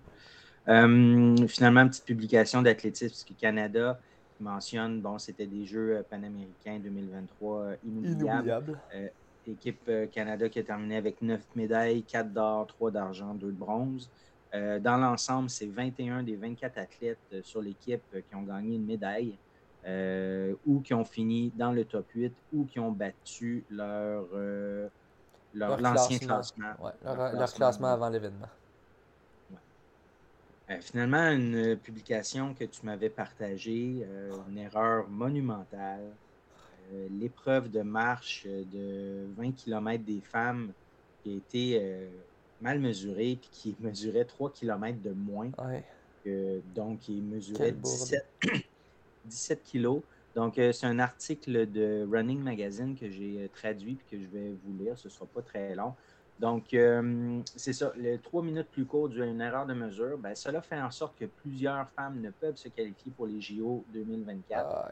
Euh, lors de cette course, la gagnante Kimberly Garcia du Pérou a fait un temps de 1, h 12 minutes 26 secondes, ce qui est plus de 11 minutes plus rapide que le record du monde. Je me, je me souviens, j'ai vu une vidéo, une vidéo où tu entends les commentateurs disent mais ça n'a pas de bon sens. Il dit, c'est, je pense que c'est en espagnol, il dit c'est 11 minutes plus vite que le record du monde. Mais tu vois, c'est en live et qu'ils continuent de jouer le jeu, mais ils sont comme sûr qu'il y a quelque chose qui cloche. Puis, là, puis... on voit que les filles qui arrivent, là, il n'y en a aucune qui célèbre là, parce qu'ils se doutent toutes de quelque ben, chose. Ben, c'est ça, ils savent. Il n'y en a aucune qui se disait je viens de battre le record. Là. Exact. Euh, donc, c'était euh, comme les deuxième, troisième, quatrième, cinquième qui étaient tous dans le record du monde. Ça n'avait pas de sens. Ah, ben oui, exactement. Puis il était, euh, en fait, il était une douzaine à terminer sous les records du monde. Puis encore beaucoup plus sous le standard olympique qui est de 1h29-20. Fait La gagnante avait fait 1h12-26. Donc, donc, personne ne festoyait. C'est sûr qu'il y avait quelque chose qui ne fonctionnait pas. la gagnante a mentionné qu'elle s'en est rendue compte dès la marque du premier kilomètre où le temps concordait pas du tout avec la distance. Pour sa part, elle, elle est déjà qualifiée pour les, Jeux olympiques, mais c'est loin d'être ça pour la majorité des coureuses. Euh, plusieurs athlètes nord- et sud-américaines comptent énormément sur cette compétition pour se qualifier ou sécuriser leur place. Euh, la responsabilité revient à l'APA, qui est l'Association of Pan American Athletics, et non aux organisateurs de l'événement. Euh, par la suite, l'organisation a pris le temps de mesurer comme il faut le parcours pour que la course, ben, la, marche 20 km des hommes euh, soit correct. Elle a pris une heure de retard, dans le fond. C'est seulement la deuxième fois en 90 ans qu'un événement officiel olympique est mal mesuré dans une compétition continentale. C'était arrivé en 1932 à Los Angeles où le steeplechase 3000 mètres a été un 3400 mètres finalement parce que la personne en charge de mesurer a, perdu le compte des tours et a ajouté un tour de plus. Donc ça avait donné une course de 3, un steeple de 3400 mètres. Mais c'est ça. Ça faisait. La dernière erreur de la sorte, c'était il y a 90 ans. C'était même pas la même erreur, c'est une erreur de compter les laps, c'est différent de.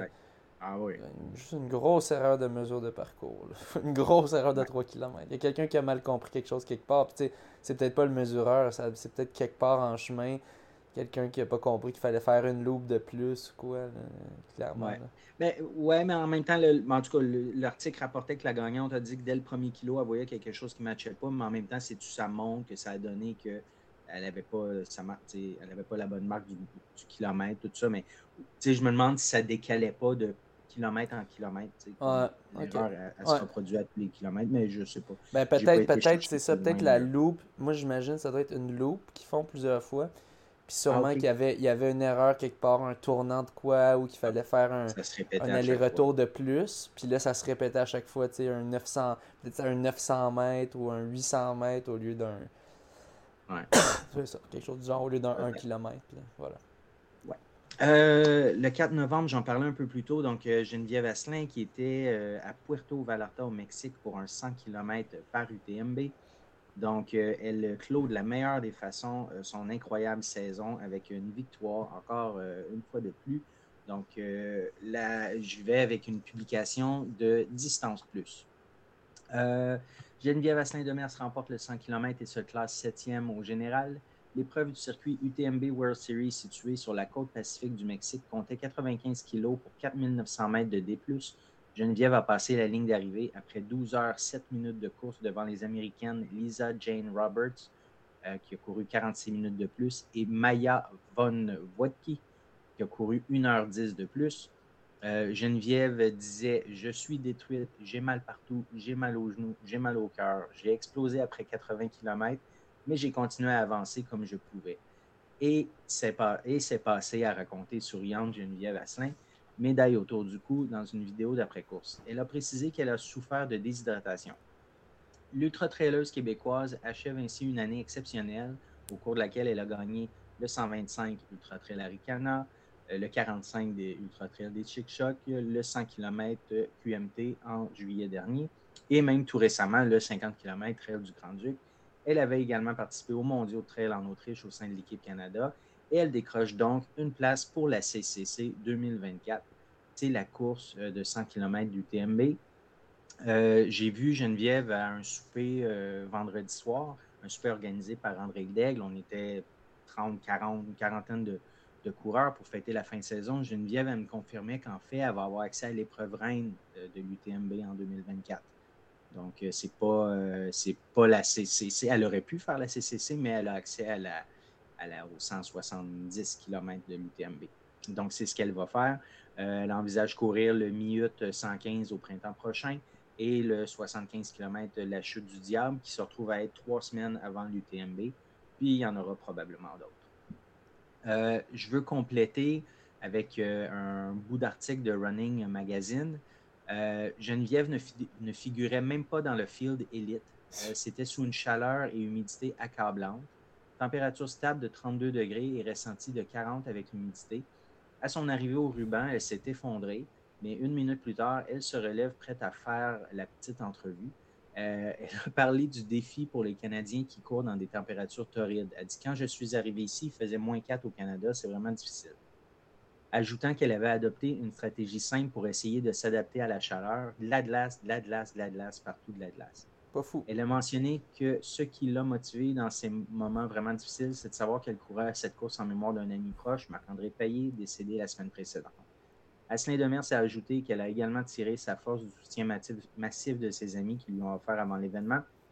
La course était tellement dure, chaque parcelle d'énergie que mes amis m'ont donnée avant la course, je les ai utilisées. Je veux aller à l'UTMB, c'était ma chance de faire un podium. Oui, j'ai vu des serpents, j'ai vu des tarentules, mais ce qui m'inquiétait le plus était une vache. Il y avait beaucoup de vaches et je ne pouvais pas les dépasser. J'ai essayé de faire des sons, mais elles n'ont pas bougé. Euh, tu, vois, ça, j'avais lu ça avant de l'avoir vendredi, puis j'ai complètement oublié d'y parler de ça. Euh, vendredi, j'aurais été curieux d'en savoir euh, un peu plus sur l'histoire des vaches. Mais bon, c'est ça. Fait que superbe événement pour elle, superbe saison, c'est incroyable. C'est énorme. Une, victoire à un événement majeur du UTMB ben World Series, c'est big, c'est gros. Exact. Ouais. Bon, OK, 5 novembre. François, tu, connais-tu le Squamish Valley International Half Marathon? Non. Non, tu le connais pas? International. Ben, oui, oui, le Squamish Valley International. Ben, tu te doutes bien, vu que c'est à Squamish, ben, Alex Ricard, euh, il court cet événement. C'était la première édition cette année. Donc, il a terminé en 1h06-36, un gros PB de sa part, parce qu'il me disait que son dernier demi était en 2015, en 1h09-40.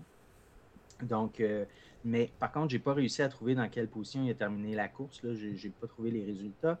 Euh, Lauriane Lépine a aussi participé à cette course d'envergure. Elle a terminé en 1h23-34. Elle avait couru une 21-20 euh, au 21 kg de Montréal en avril dernier et une 18-15 au petit train de 2022. Et elle aussi, ben, je ne sais pas à quelle position elle est terminée. Je n'ai toujours pas trouvé les résultats. Parce qu'en bout de ligne, je me suis fait avoir par son post euh, Strava à Lauriane et Alex parce que c'est une course organisée entre coureurs à Squamish. C'est pas une course officielle. C'est un, time trial en gros. Donc, euh, ben oui, le Squamish Valley International Half Marathon. Comme quoi le nom, le nom peut faire euh, bien euh, changer les perceptions de quelque chose. Oui, oui. Puis là, c'est là, Lauriane, elle m'a écrit, elle m'a dit euh, faut pas que tu prennes tout au pied de la lettre ce que j'ai écrit sur Strava. Ah, fait que, non, c'est ça. bref, j'ai passé un peu de temps sur Internet à essayer de trouver les résultats. Là, j'ai écrit à Alex. J'ai dit, Alex, j'ai dit, ben, premièrement, c'est un très beau temps, ça doit être un PB, j'imagine, tu as gagné. J'ai dit, as-tu moyen de trouver les résultats? Il a dit, ben non, il dit, c'était une course entre amis. Fait que, fait que c'est ça. Mais euh, qui sait, peut-être qu'il y aura une édition officielle euh, éventuellement. Mais je pense qu'il l'a euh, remporté, du moins. mais ça, je le voyais courir devant tout le monde dans, dans son ouais, groupe. 6-36. Ouais. non, mais il, y avait des coureurs rapides quand même. C'était une bonne gang. Ah il y a du monde qui tenait son pace. Puis pour faire un pace 26-36, il faut le faire quand même. Mais il faut dire, c'est pas un parcours mesuré. C'est un temps Strava. Euh, quant à moi, rajouter 15-20, peut-être 25 secondes max. Donc, selon moi, il a fait un sub une 7, fort probablement. Euh, donc, c'est une très bonne forme, quand même. Euh, très, très, très bonne forme. donc, ça promet vraiment pour ses prochaines courses. Il, est en meilleure shape que moi en ce moment, puis que beaucoup de coureurs. Donc, surtout que lui, sa spécialité, c'est le trail. Donc, j'ai mis hâte de voir ce qu'il va pouvoir faire. C'est quoi, dans le fait, son prochain objectif? Ah, ben, euh, je, je, vais le mentionner à la fin en, annonçant les événements qui viennent. Ouais. Fait que je te garde le suspense. Euh, un autre événement international, quand même, là, plutôt pas mal la même envergure, c'était le marathon de New York. c'était la même journée, le 5 novembre oui, la même envergure, tout à fait. La même envergure. C'est le plus gros marathon au monde. En fait, j'avais jamais pris le temps de regarder les, statistiques, là, mais il y a eu 51 euh, 402 finishers, 51 933 starters, donc seulement 1 des gens qui ne se rendent pas euh, au bout. Euh, c'était le troisième plus gros au total de finishers, parce qu'en 2019, juste avant la pandémie, il y avait eu 53 627 finishers. C'était euh, impossible de battre le record, en tout cas, parce qu'il y avait moins de starters que ça cette année. Ouais, ouais, ouais c'est ça, exact. Donc, euh, c'est ça, fait que ça reste que c'est le plus gros marathon au monde. Puis, c'est ça, il y a le top 3, il y a probablement plus que le top 3 là, avec les, le nombre de finishers. Euh, Cam Levins, il a fait un DNF. Ouais, on avait bien hâte de voir qu'est-ce qu'il pourrait faire. Ouais. Juste avant d'atteindre le 20 kg. Ouais. Euh, écoute, j'ai pogné un petit bout là, de, de, ce qu'il a dit. Euh, il dit Je suis pas blessé ou quoi que ce soit.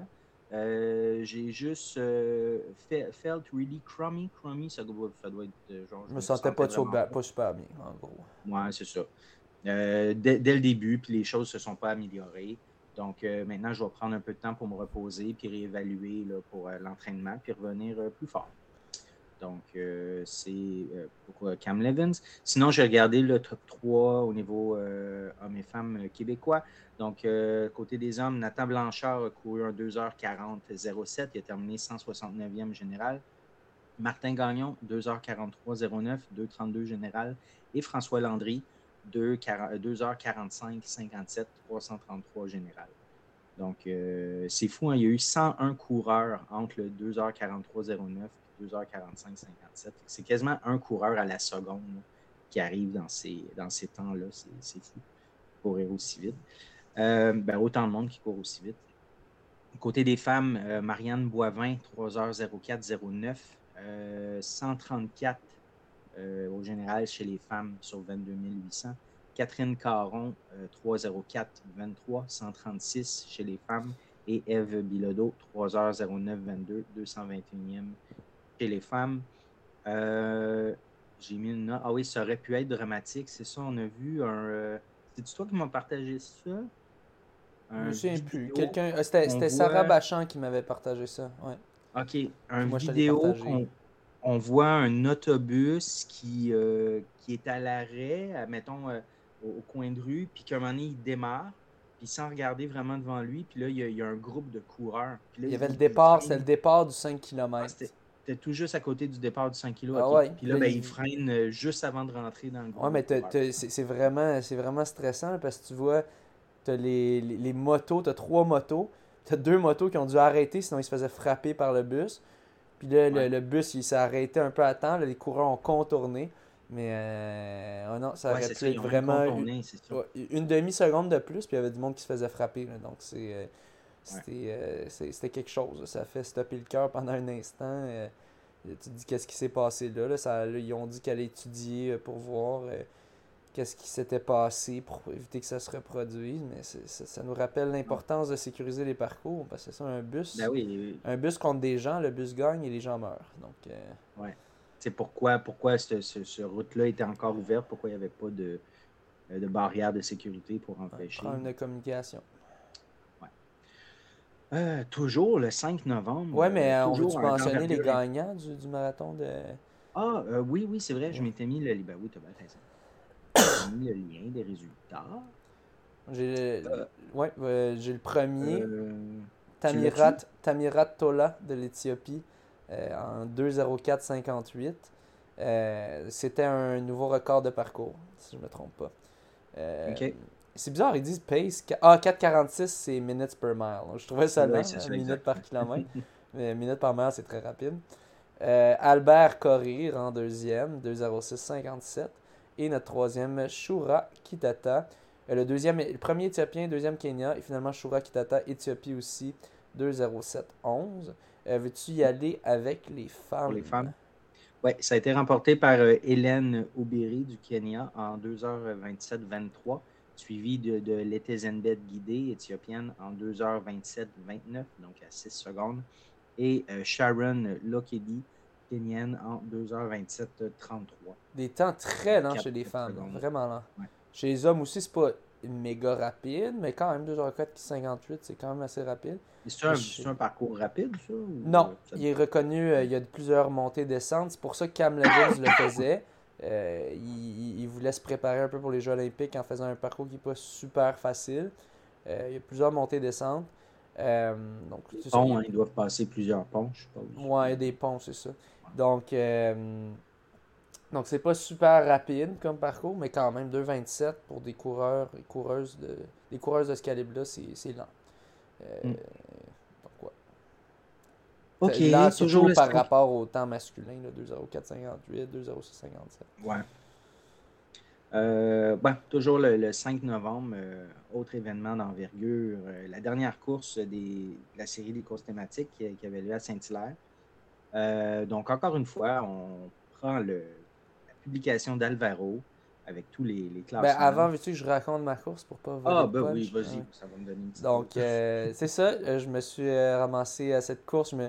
C'est toi d'ailleurs qui m'avais demandé si je la faisais ou pas. je veux dire, il n'y a pas de bourse. Mais j'avais juste regardé sur le site web. ouais, c'est ça. Là, vu qu'il y avait une. Là, finalement, tu m'as dit non, regarde la publication d'Alvaro. Là, j'ai vu qu'il y a des bourses. J'ai fait, ah, ok, je vais y aller. puis, c'est ça, toujours à l'argent. Euh, c'est surtout que j'étais pas tant en shape, là, donc je me disais, oh. Mais là, quand j'ai vu, ah, je pourrais me faire un petit 200, 150 pièces. Euh, et euh, finalement, là, j'ai vu qu'il y avait Kevin Robertson, et ça a été annoncé euh, la semaine, quelques jours avant. J'ai fait, oh, ok, ça sera pas facile. il était là l'année passée, j'avais réussi à finir devant lui, mais il avait fait 10 kilos avant. j'avais gagné ça autour de 14,50 environ. J'avais pas réussi à battre son record de parcours qui lui-même ne savait pas comment il l'avait réussi à le mettre parce que c'est pas un parcours super rapide, il y a beaucoup de tournants, c'est pas facile. Euh, et, là, finalement, il n'était pas là cette journée-là. Euh, donc, euh, je pense que j'étais le favori, somme toute, mais il y avait quand même plusieurs coureurs rapides. entre autres, celui qui me faisait le plus peur, on avait Aurélien Tortet. Et puis il y avait aussi Samuel Saint-Antoine qui m'avait battu aux 10 km. Donc, il fallait que je fasse attention à lui aussi. Euh, donc, on est parti, puis on a Aurélien Tortet qui a dicté toute une allure. Euh, il est parti en flèche, Samuel Saint-Antoine tout juste derrière lui. Euh, et ben, moi, je les ai laissés partir un peu, mais je voulais quand même les garder dans ma mire, puis je voulais essayer de rester pas trop loin derrière, parce que je voulais essayer de compétitionner pour la victoire. Peut-être j'aurais dû être un peu plus patient, parce que les, autres sont allés beaucoup plus loin derrière, mais ont fini par nous rattraper. Euh, là, finalement, ça a ralenti un petit peu. Je, me, suis accroché là-dedans. C'est vraiment Aurélien Tortet euh, qui a dicté l'allure. Euh, il, est parti Puis il, était prêt, puis il s'était dit Moi, je veux mener ça, je veux aller vite. finalement, peut-être Samuel Saint-Antoine, peut-être autour de 3 kilos, peut-être, qui a commencé, 3-3,5, commencé à trouver ça dur, puis à tomber un peu derrière. Euh, moi, je me suis accroché après, euh, après Aurélien Tortet. Et puis là, finalement, euh, on a un coureur qui est venu nous rejoindre au quatrième kilo environ, Félix Bédard, qui là, il, me dépasse. Puis là, je me mets à respirer fort, comme un peu pour. Ben, un, parce que là, je suis comme Colin, je me fais, je me fais dépasser. C'est quoi ça? Je m'attendais pas à ça. puis, comme un peu pour avertir Aurélien, il y a quelqu'un qui s'en vient. Puis, puis là, finalement, c'est ça. il est passé devant Aurélien. Euh, on, est, on est resté derrière lui pendant un petit bout, mais pas longtemps parce qu'il restait même pas un kilo. Euh, puis là, un moment donné, on tournait dans un petit sentier. Il a vraiment euh, pesé sur l'accélérateur. On allait quand même assez vite à la fin. mais il j'étais bien cassé. Tout le long, honnêtement, à cause du départ rapide, tout le long, je souffrais. Les autres m'entendaient souffrir. Ils m'ont dit, à la fin, ils disaient, je comprends pas comment tu fais pour souffrir de même pendant 5 kilos.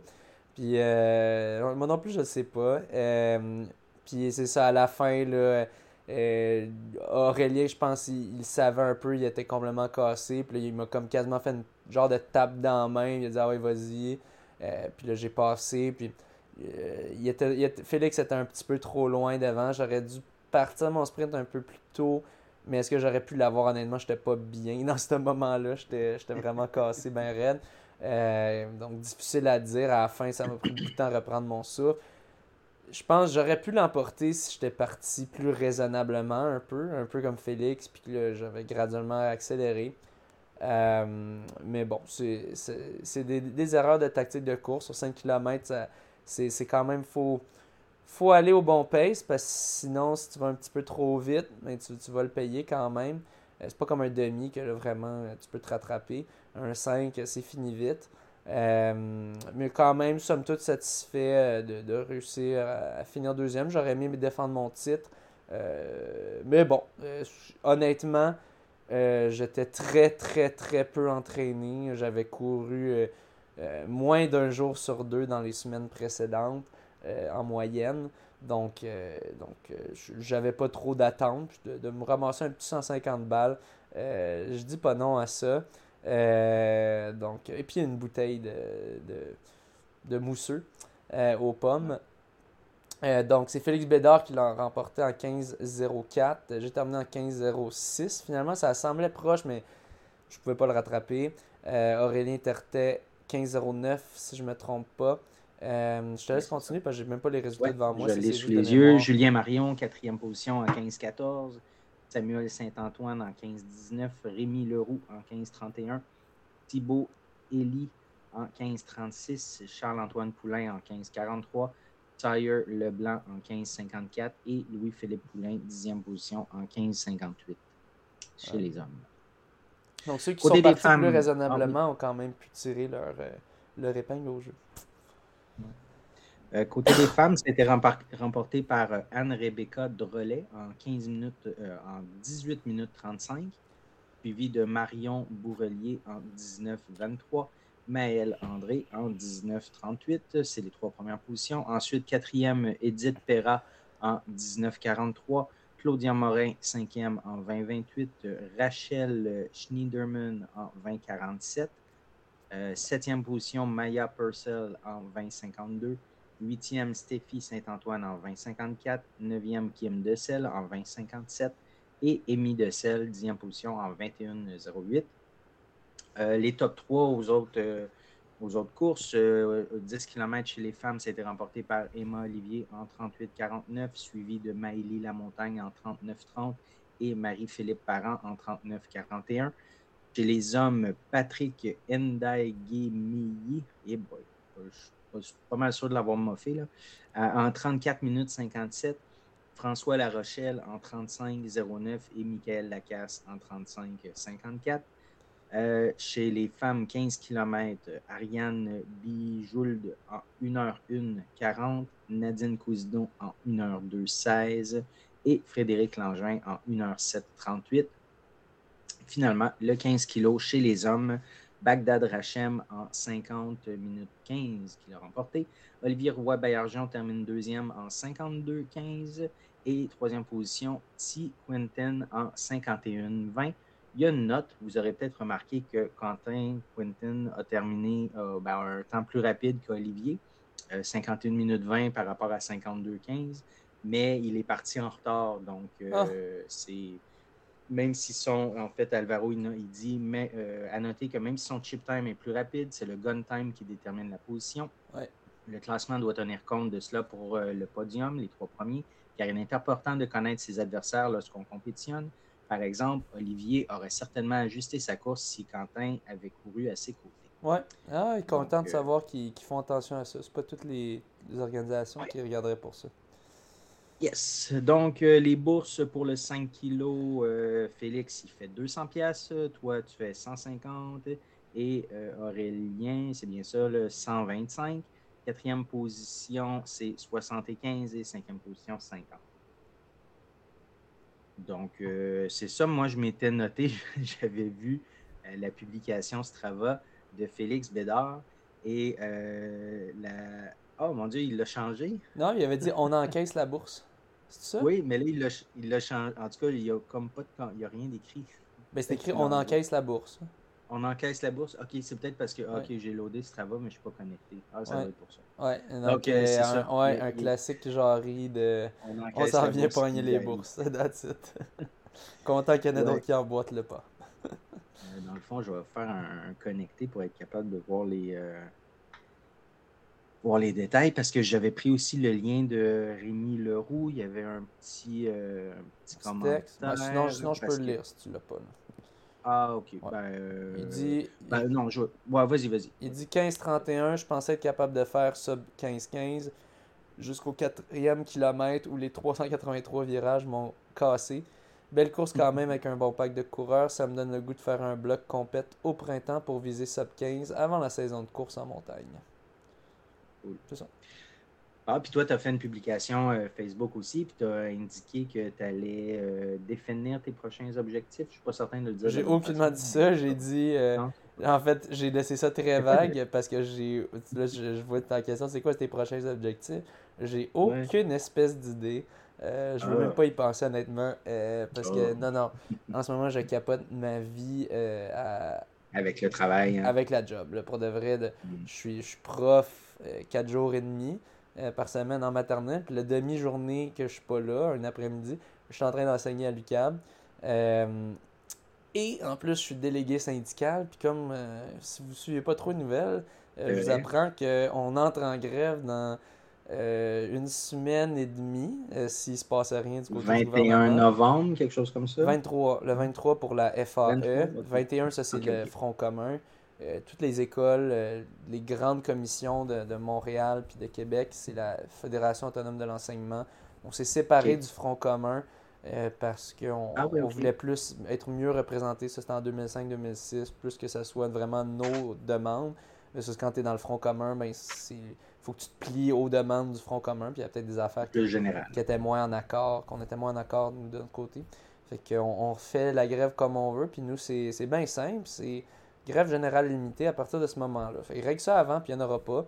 Euh, puis continue de, de, de, nous faire poireauter, puis de niaiser le monde. Puis il va en avoir une, puis ça va déranger. Euh, puis c'est ça, c'est quand même de la job quand tu es délégué syndical, euh, d'organiser ça, organiser les troupes, faire du piquetage, du vrai piquetage bientôt devant l'école pour empêcher la direction au concierge de rentrer. parce que ça, il faut déranger, il faut, faut, faut qu'on paralyse le système pour que forcer le gouvernement à négocier parce qu'en ce moment, il ne négocie pas. Euh, hmm. Donc, euh, c'est ça. C'est la, la fait que là, je capote un peu. Fait que pour de vrai, ça me fait du bien de, de prendre un petit break de course, jogger ben un petit peu par-ci par-là, faire un workout par-ci par-là si ça me tente. Euh, mais tu sais, là, en ce moment, j'arrête pas de tomber malade. J'imagine, aussi d'être prof de maternelle, ça aide pas. Euh, ils ont pas mal de jambes, les petits, euh, les petits morveux, comme on dit. Mais euh, je, les aime, beaucoup en passant, c'est affectueux, petits morveux. mais c'est ça, c'est. je pense ça, la, fatigue, le stress, tout ça, ça, aide peut-être au fait que. C'est ça, quand je t'ai dit que j'étais malade, je dis que je pouvais pas enregistrer, ben, parce qu'on était censé enregistrer ça il y a quelques jours. Mais c'est ça, je, tombe, je tombe souvent malade en général en tant que personne. Mais là, c'est quand même beaucoup. J'ai remarqué, oui. Ouais. Mais là, c'est beaucoup ces temps-ci, pour de vrai. Là, je pense que c'est une combinaison de facteurs. Ton système, euh, ton système immunitaire est peut-être un peu trop faible. Ben, c'est ça, d'être de, de, stressé, de moins dormir. Euh, je pense que ça aide pas. Donc, euh, je vais essayer d'enlever, d'essayer de, moins m'étendre comme du beurre de pinot super plat, puis que là, il y en a quasiment plus. Puis à la place, concentrer mon beurre de pinot sur mes trois jobs, mes trois rôles en ce moment. De, prof, délégué syndical, puis, puis prof. bon, mais super, mais écoute, lâche pas ça. Merci. Yeah. Euh, pour ma part, moi, j'étais aussi aux 5 kg de Saint-Hilaire euh, pour euh, comme lapin, lapin 30 minutes. Là, là, je voulais vraiment me reprendre parce que j'ai vraiment fait ma shot, pour ceux qui se rappellent, à Tremblant. la course de 5 kg que je devais faire en 30 minutes, que j'ai faite en 28 minutes 45, genre, mais parce qu'on sait qu'il y avait. le, parcours était beaucoup plus long que prévu à Tremblant. Bref, euh, ça, va falloir que tu checkes ça, hein, d'ailleurs, pour l'année prochaine. Ouais, j'attends, j'attends euh, d'avoir signé mon nouveau contrat. Puis, euh, ben, c'est, même pas signé, mais qu'on me demande. Puis, je leur ferai part de mes, de mes recommandations. Puis, ben, c'est ça pour Saint-Hilaire avec les multiples tournants. puis aussi, quand je suis lapin, ben, j'optimise pas du tout là, le, parcours. Je m'arrange pour rester au centre. Fait que je m'étais ajusté sur à peu près 5, 5 minutes 55 du kilo. Mais euh, ma montre, euh, ma montre n'est pas bonne. Moi, ma montre, là, elle, retranche tout le temps 10-20 mètres par kilomètre. Fait que là, je m'ajustais à chaque, euh, à chaque pancarte de kilo. je m'ajustais quand même pour, pour réussir dans les temps. 10-20 mètres par kilo, je pense que c'est dans la marge d'erreur d'une montre, quant à moi. Ouais, ouais ben, c'est ça. Je suis dans la marge d'erreur, mais en bout de ligne, en bout de ligne ça m'a donné un 5,11 kg sur ma montre. C'est ça. il, a, il, a, fallu que je cours à 5,45, 5,50. Euh, donc, c'est ça, mais oui, là, je l'ai bien réussi. Euh, je suis arrivé peut-être 12-15 secondes d'avance. C'est parfait. Euh, même avant qu'on parte pour notre cooldown, hein, il y a une jeune qui est venue me voir pour me, remercier d'avoir fait ça pour elle. C'était son premier 5 km. J'étais bien fier. Ouais. C'est un peu pour ce qu'on fait ça, hein, pour aider ben les autres. Ah non, elle avait l'air bien contente, bien reconnaissante. Ouais. Puis moi, ben moi, c'était ma première course, là, mon premier 5 kg sans alternance marche depuis 6 semaines, parce que je faisais une reprise.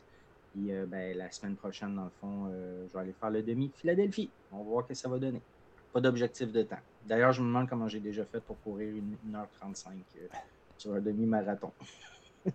Je n'arriverai plus jamais à faire ça. je pèse tellement plus lourd depuis. ouais, t'as slacké un peu l'entraînement, ah. puis ça paraît. Puis là, ben oui, c'est sûr. Écoute, quand je courais 50-60 kilos par semaine, je pouvais manger et boire ce que, puis là, ben, j'ai continué, mais je ne cours pas autant. vas-tu te mettre au régime ou. Euh? Ben, pas au régime, mais euh, si je peux recommencer à faire attention, mais c'est plate parce que c'est un travail. Pour moi, ça a tout le temps été une problématique, la nourriture, de toujours. J'ai toujours le goût de manger. Fait que, fait que c'est un travail, euh, c'est ça, c'est un travail constant qu'il va falloir que je reprenne, que j'avais plus le goût, moi, quand j'entendais Max Lopez qui disait euh, Non, non, prenez ce que vous avez le goût, puis laissez-vous aller. Ça, j'aimais ça, mais quand je fais ça, écoute, en deux ans, j'ai pris 20 livres. Fait que, 10 livres par année. Ouais, je pense, je pense que ça dépend d'une personne à l'autre, d'une physionomie à l'autre. Puis c'est ça, ben c'est. Lui, il dit ça, il dit ça à des coureurs de marathon qui font des 120, 130, 140, 150, 160 kilos. Ils peuvent manger tout ce qu'ils veulent, ce monde-là. Euh, c'est ça. c'est ça. Non, non, puis tu sais, moi, c'est vraiment génétique chez nous. Fait que c'est ça qui est ça. Euh, donc, euh, ça, c'était dimanche le 5 novembre. Après, on passe la semaine, on tombe au 10 novembre. Donc, c'était euh, vendredi, publication d'Éric Fournier sur une autre performance de Perry McKinnon lors de la Northeast Regional Cross Country, toujours du NCA. C'était dans le Bronx à New York. il termine quatrième. Donc, donc euh, c'était vendredi midi dans le Big Apple. Les États-Unis sont divisés en neuf régions à NCA, division 1 de cross-country. Ce matin, les Columbia Lions recevaient les 250 meilleurs coureurs des 40 équipes universitaires de leur division.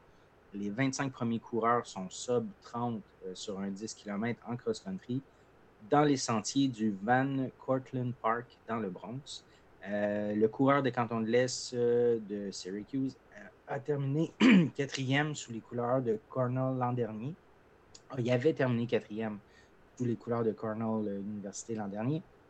Cette année, Perry livre une super performance, assure la tête de course jusqu'au huitième kilo et termine au sprint quatrième de la finale de sa conférence en 29-43, à moins de 3 secondes du podium. Donc, prochaine course pour Perry, samedi prochain, pour la course la plus importante et le dernier cross-country de la saison, les nationaux NCA à Charlottesville. Donc, euh, ça, ça va être samedi le 18 novembre. La même journée que le demi-marathon de Philadelphie. Euh, hier, le 11, c'était les euh, championnats cross-country collégial, CCAA. C'est quoi déjà CCAA? Collegial. Canadian Collegiate Athletic Association. C'est ça. Euh, ça, c'est les cégeps au Québec, puis c'est genre les collèges, donc des métiers vraiment, des écoles de métiers euh, dans, le reste dans les autres provinces. Ouais. Fait que les résultats, les résultats chez les femmes. Bon, c'est un fichier un peu plate à consulter. OK. Euh, bon, pardon. On va faire ça de même. OK. Ça a été remporté par euh, Makina Fitzgerald euh, de SAIT en 2059. Euh, ça veut dire que c'est un 6 km hein, chez les femmes. 2059, ça doit être ça. Marika Couture a terminé deuxième. C'est Jeb Garneau en 21-31. Et Léane Barry de Abitibi-Témiscamingue en 21-47. Béatrice Filion, quatrième position de Saint-Jean-sur-Richelieu en 22-03. Amélie Simard de Chicoutimi en 22-21. Léa Pelletier, Lanaudière en 22-28. Ça, c'était la position numéro 6. Numéro 7, Béatrice Chouanière de Sherbrooke en 22-32. Anaïs Paradis de Garneau en 22-40. Et euh, c'était les huit premières positions. Dans le fond, c'est ça, on avait seule la première position qu'on n'a pas eue, mais sinon, les sept suivantes, c'était euh, des euh, Québécoises. ça, c'était du côté individuel. Côté par équipe, euh, c'est ça, les, équipes euh, québécoises ont vraiment dominé. Je pense qu'elles ont euh, le top 5. Donc, Cégep Garneau qui a remporté, suivi de Cégep Trois-Rivières, ensuite, Jonquière, troisième position, Montmorency, quatrième, Saint-Jean-sur-Richelieu, cinquième. Et là, on tombe dans les autres sixième SAIT. en tout cas, je ne les, les nommerai pas. Mais y avait-tu d'autres Québécois? D'autres. Euh, non, c'est ça. Les, Québécois, euh, les collèges québécois avaient les cinq premières positions. Du côté des femmes. Chez les hommes, au niveau individuel, ça a été remporté par euh, Léonard Chesson. Bon, ça, c'est Concordia. Ah, OK. c'est ça comme ça. OK, Nolan Surgeon a terminé deuxième de Victoriaville en 24-38. Ensuite, euh, Charles Gendron-Jetré, quatrième, euh, lui, Collège Champlain en 25-17. Ensuite, je vais à Léo Bédard, qui était sixième Collège Allemand en 25-18. Elliot Bélanger, Cégep Garneau, septième position en 25-34. Ensuite, ensuite, Johan Bélanger-Rioux, dixième en 25-40. Euh, donc ça, c'était du côté des hommes, une moins grande Oui, il semble avoir eu une meilleure course cette fois-ci, dixième aux Canadiens versus dixième aux provinciaux. Euh, Johan Puis pour ceux qui se demandent, j'avais vu c'est qui qui a battu Nolan Turgeon, parce que pour de vrai, Nolan Turgeon est très fort. Euh, Léonard Chezou, je trouvais que ça sonnait kenyan comme nom. Euh, c'est justement, c'est un Kenyan qui, ah ben qui est venu vivre, vivre sa vie au Canada. Euh, mais donc, c'est un classique. Là. Souvent, on voit ça aux États-Unis. Euh, des Kenyans euh, qui, qui, qui, vont courir pour une université pour avoir leur, leur, nationalité. Puis, ben, tu as des meilleures offres quand tu cours pour, pour une université américaine par la suite. Donc, on pense par exemple à Edward Chezerek, entre autres, et d'autres. du côté des positions de, des, des, collèges, Cégep Sainte-Foy qui a remporté en première position, suivi de Cégep Garneau, euh, SAIT, c'est pas québécois, a terminé troisième. Quatrième, le, Champlain, euh, le Collège Champlain de Lennoxville. Euh, sixième position, Victor, Cégep de Victo. ensuite, neuvième position, Collège André Grasset. et c'est pas mal ça. J'ai pas vu. Ah, ben Saint-Jean-sur-Richelieu ne devait pas être représenté du côté des hommes. Donc, c'est pas mal ça pour les championnats collégiaux de cross-country. Et aujourd'hui avait lieu le championnat universitaire de cross-country à London, en Ontario, où tu euh, devais peut-être être présent. J'étais censé être, euh, être l'annonceur pour le, pour le livecast, euh, le, webcast, donc la, la, diffusion Internet pour francophones. c'était dans le fond c'était Dennis Barrett qui avait un contact qui organisait ça la course euh, qui, qui m'avait demandé de, de, faire ça. Il m'avait référé pour faire ça. Euh, mais là, finalement, il m'avait écrit euh, pour me dire ah, finalement, on a quelqu'un de local. Parce que dans le fond, moi, ben, il fallait qu'il me paye l'hôtel puis le déplacement.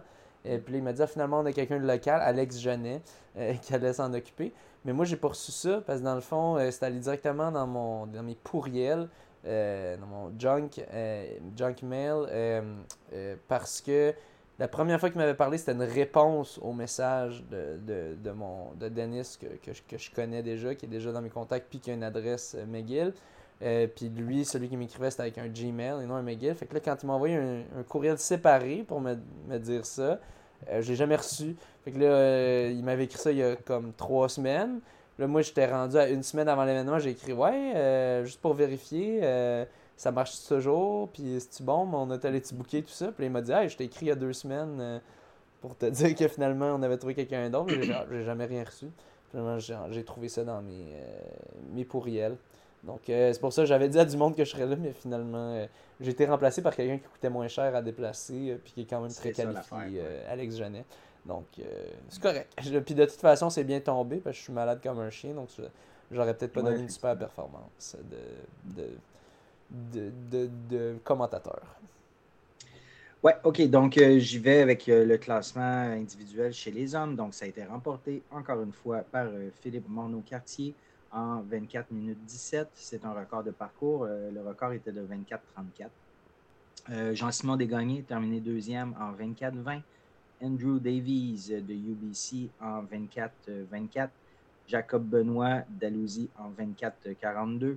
John Perrier, 5e UBC en 24-44. Thomas Laviolette, 6e de Montréal, les Carabins de Montréal en 24-46. Jared Housie, UNB Reds euh, en 24-48. 8e position. Mentionne jusqu'à 14e en passant, parce qu'on a la première équipe d'étoiles, c'est une top 7. Deuxième équipe d'étoiles, c'est 8 à 14. OK, parfait. Donc, euh, Jude Willie D de Queen's Gale en 24-58. Euh, neuvième position, Roman Mironov, Queen's Gale en 25-0-0. Dixième position, Yaver Tiwana de UBC en 25-01. Jonathan Podbielski, Podbielski de Regina en 25-01 aussi.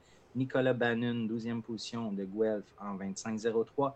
Jonathan Tedeschi du Rouge en 25-07, qui est terminé 13e. Et Max Davies de Guelph en 25-14. Je vais nommer Rudy Sal qui est terminé 15e de Rougeard en 25-18. Oui, euh, puis Morneau Cartier, ben, on va mentionner les résultats par équipe par la suite des hommes, puis après ça, on parlera des femmes. Euh, Morneau Cartier qui est dominant.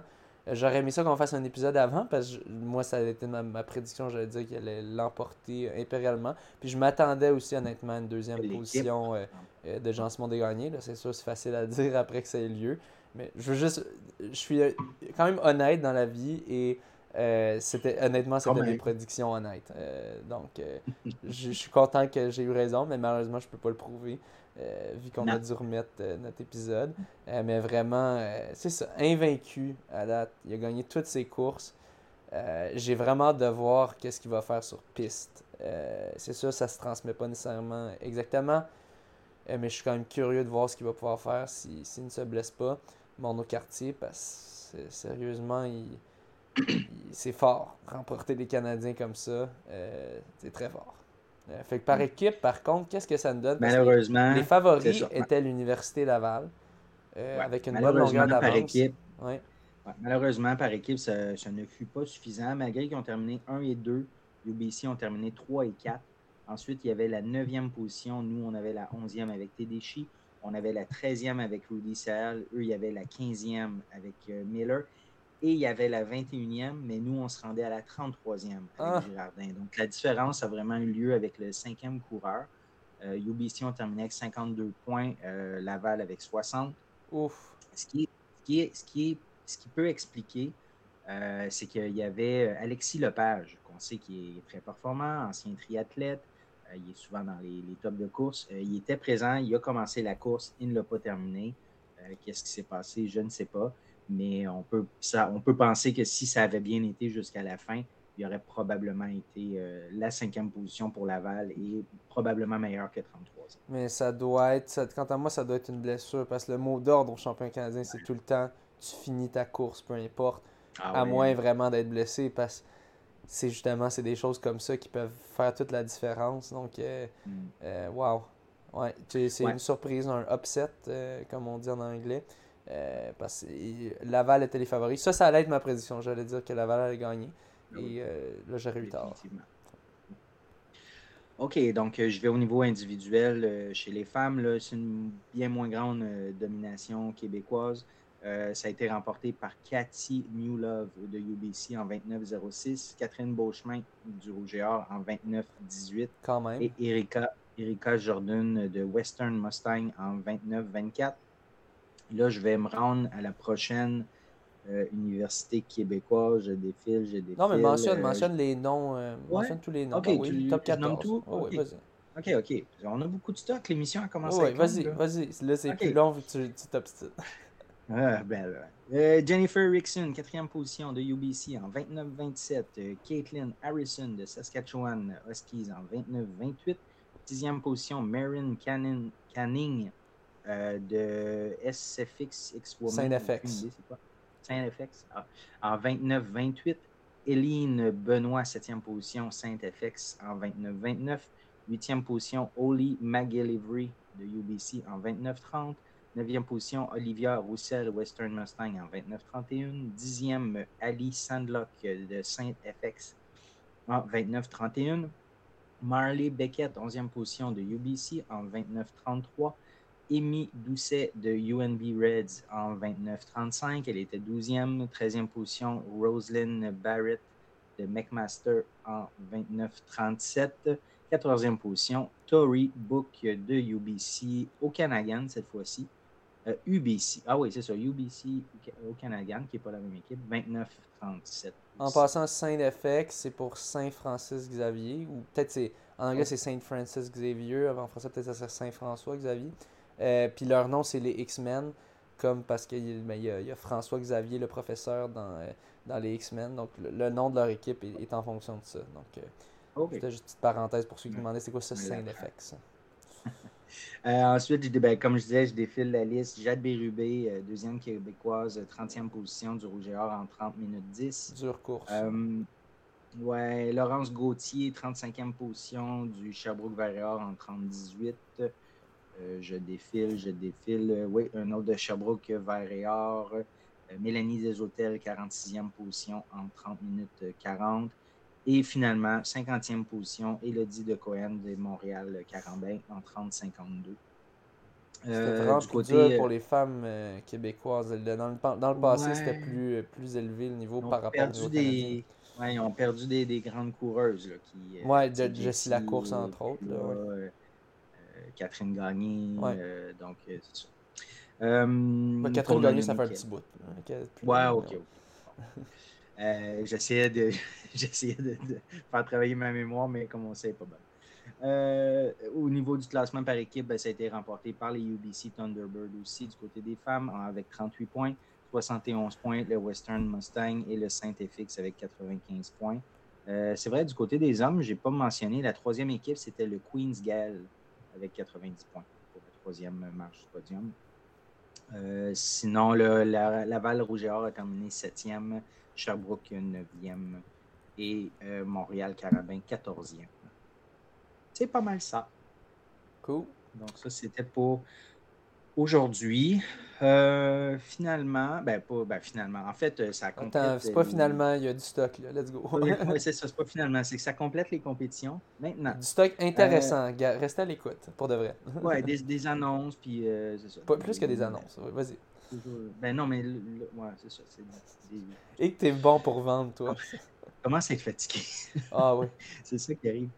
OK. Euh, Athlétisme Québec, publication du 4 novembre. Nous sommes heureux de vous dévoiler l'équipe Québec qui représentera la province le samedi 25 novembre prochain à Ottawa lors des championnats canadiens de cross-country. Là, je sais qu'il y a du monde qui sont mélangés en ce moment. De quoi, championnat canadien? Ça fait deux mm. championnats canadiens déjà.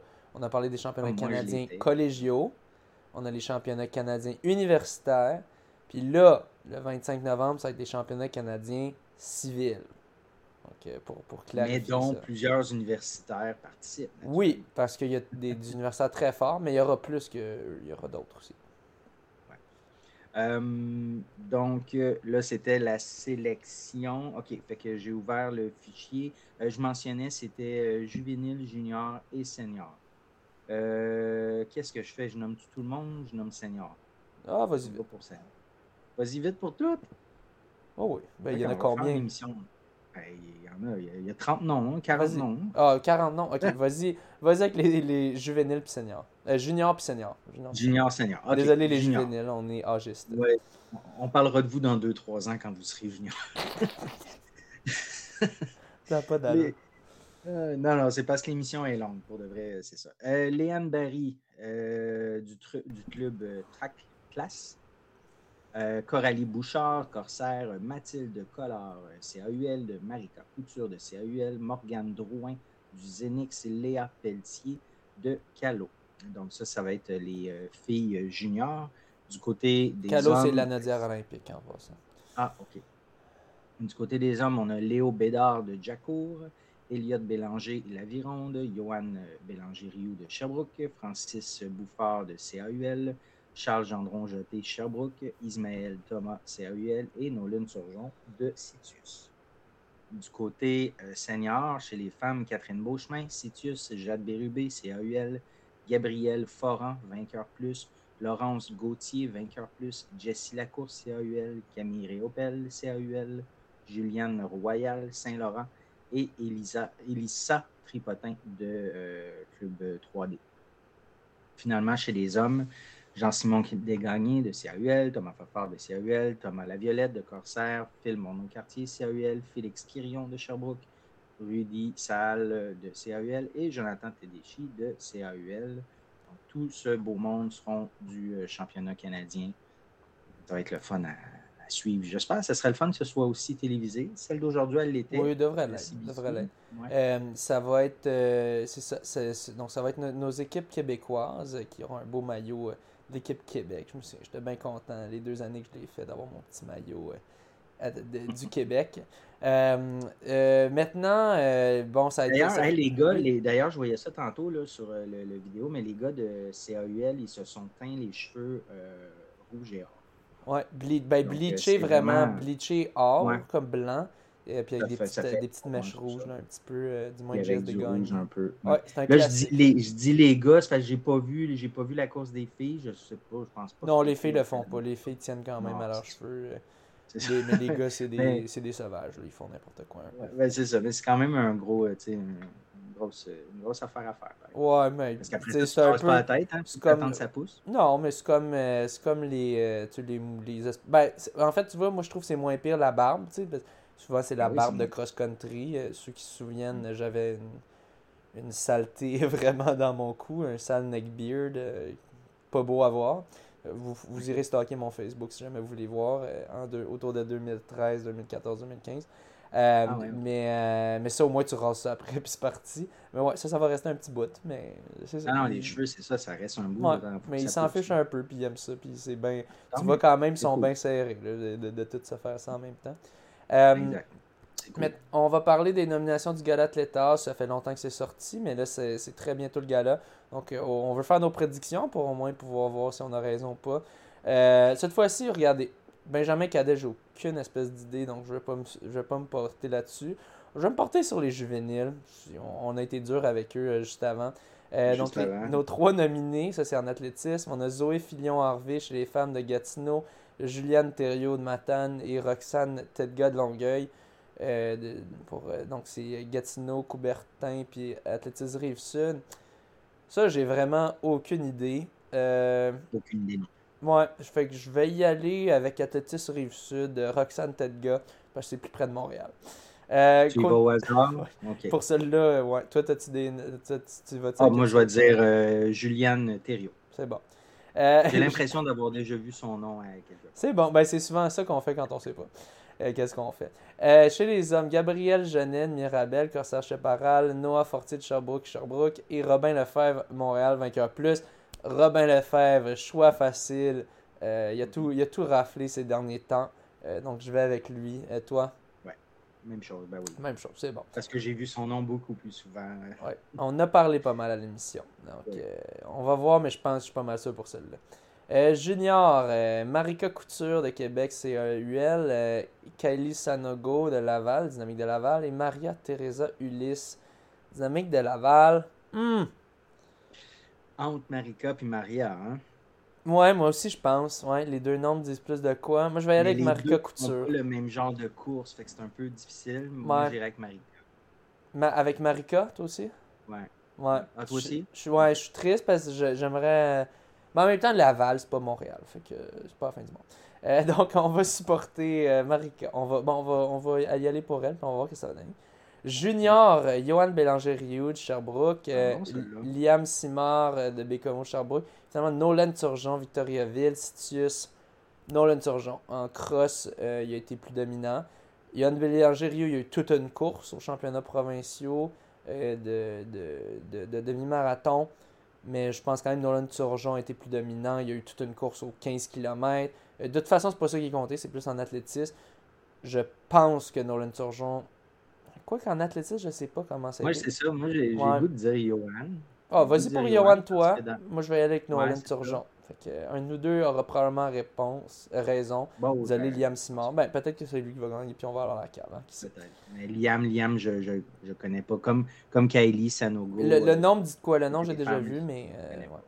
Euh, Espoir, on a Marie- Marie-Héloïse Leclerc de Candiac, Saint-Laurent-Select. euh, Miranda Chechua, euh, Mercier. LSCA, j'ai aucune idée c'est quoi. Euh, Puis finalement, Fiola Tegiofo euh, de Québec, euh, CA, CAUL. Toi, tu y vas avec qui? Marie-Héloïse. Ok, Marie-Héloïse. Ok, je vais y aller avec Tegiofo pour te contredire. Teofo. Euh, Espoir, euh, on a des notes hein, en passant. Ouais, parfait, parfait. Euh, Youssef Ok. Euh, Phoenix. Ah, ben ça, c'est un no-brainer. là. De quoi? Tu penses parce Ben, qu'il vient de. Phoenix, c'est le... Ah, ok, non, non, ok, non, ok, lire les noms. Ok. Phil Morneau-Cartier, Sainte-Anne de la Pocatière, Ruel. Euh, et Émile Tou... Ah, Émile Toupin qui a quand même été fort à Trois-Rivières. Mais je- pourquoi Ouais. Philippe Morneau-Cartier Espoir Il est si jeune que ça, mon Dieu? Ou ah, peut-être c'est le classement, il vient d'être classé Espoir. Ben, ben ouais, moi je vais aller avec Morneau-Cartier. Je vais pas. Mhm. euh, ouais. Toi? Je dis no-brainer, mais en même temps, j'ai aucune idée quelle course qui est prise en compte. Là. Ouais, c'est ça. Il a été très bon en cross, mais est-ce que. Ben, je pense qu'ils vont compter le cross aussi là-dedans, je pense quand même. Ouais, Donc, euh, En tout cas, Ouais. euh, toi aussi, Marno Cartier, c'est bon. Ouais. Senior, euh, Tatiana Aoulou, Laval, Saint-Laurent-Select. Simone Plourde, de Mont-Royal, Saint-Laurent-Select. Ayana Brigitte Stiverne, Miami, Dynamique de Laval. Hmm. Simone pour moi. Ouais. Je pense que moi aussi. Je pense que moi Sans aussi, mais je pense Aoulou a été très forte quand même, mais je vais aller avec euh, Simone Plourde. Ouais. Écoute, elle a tellement battu de records. Elle a fait le record Mhm. québécois deux, trois fois sur le 1500. Euh, des nouveaux records, je pense que oui. Euh, Mhm. Oh! Mmh. Ça, ça va être hein? difficile. Ouais. Jean-Simon Desgagnés, Mais moi, je Saint-Pierre sais, des Neiges, j'ai mon choix. ça. CAUL. Perry McKinnon, Coticook, Sherbrooke. Charles Philbert Thibodeau, Québec, CAUL. Là, on peut pas prendre en compte, je pense, les, euh, les Panames. Je pense pas que c'est pris en compte là-dedans. Je pense que c'était décidé avant ça. Ben, Oh. Moi, je vais. euh, ben, tu veux que je le dise avant toi? Vas-y, ouais. Moi, je vais avec Charles. Avec euh, l'année l'année qu'il y a eu après plusieurs années difficiles. Fait que euh, moi, moi c'est Charles. Ouais. Sans en- rien enlever à Jean-Simon et à Perry, naturellement. Ben, c'est ça. Jean-Simon qui a fini huitième, par contre, au championnat du monde. Ça, ça doit, pas... Ouais. ça, ça doit compter pour beaucoup, quant à moi. C'est-tu euh, c'est-tu objectif ou subjectif? Ah, c'est décidé, c'est de- décidé. Non, mais Mm. c'est décidé. euh, Il y a des juges, il y a plusieurs juges qui prennent plusieurs choses en compte. Mais ça reste subjectif parce que c'est les juges qui décident. Moi- mais c'est sûr c'est qu'ils ont des critères. subjectif. Ils ont des critères. là. Mais, euh, hmm, touché, hein, je pense que je vais y aller aussi avec Charles Philbert Thibodeau. En effet, le retour, euh, le retour d'entre les morts, quasiment. Euh, Battre un record vieux de 2015. Ouais. Un record Ouais. de 8 ans. Ouais. Jean-Simon de Gagné, par contre, ça, va compter pour beaucoup sa huitième position au championnat du monde, c'est sûr. Mais je pense que Charles va quand même l'emporter. Peut-être le niveau est un petit peu plus faible mondialement au 3000 mètres. Mais en fait, il l'est. Le 3000 mètres steeple, c'est c'est une distance un peu bizarre, un événement un peu bizarre. Donc, ben, c'est pour ça qu'on se met là-dedans, parce qu'on a des meilleures chances. Euh, donc, ouais, je pense, je pense Charles Philbert, juste à- à- basé sur ses temps. Ses temps, je pense, je pense valent, valent plus euh, en, en termes de pointage World Athletics.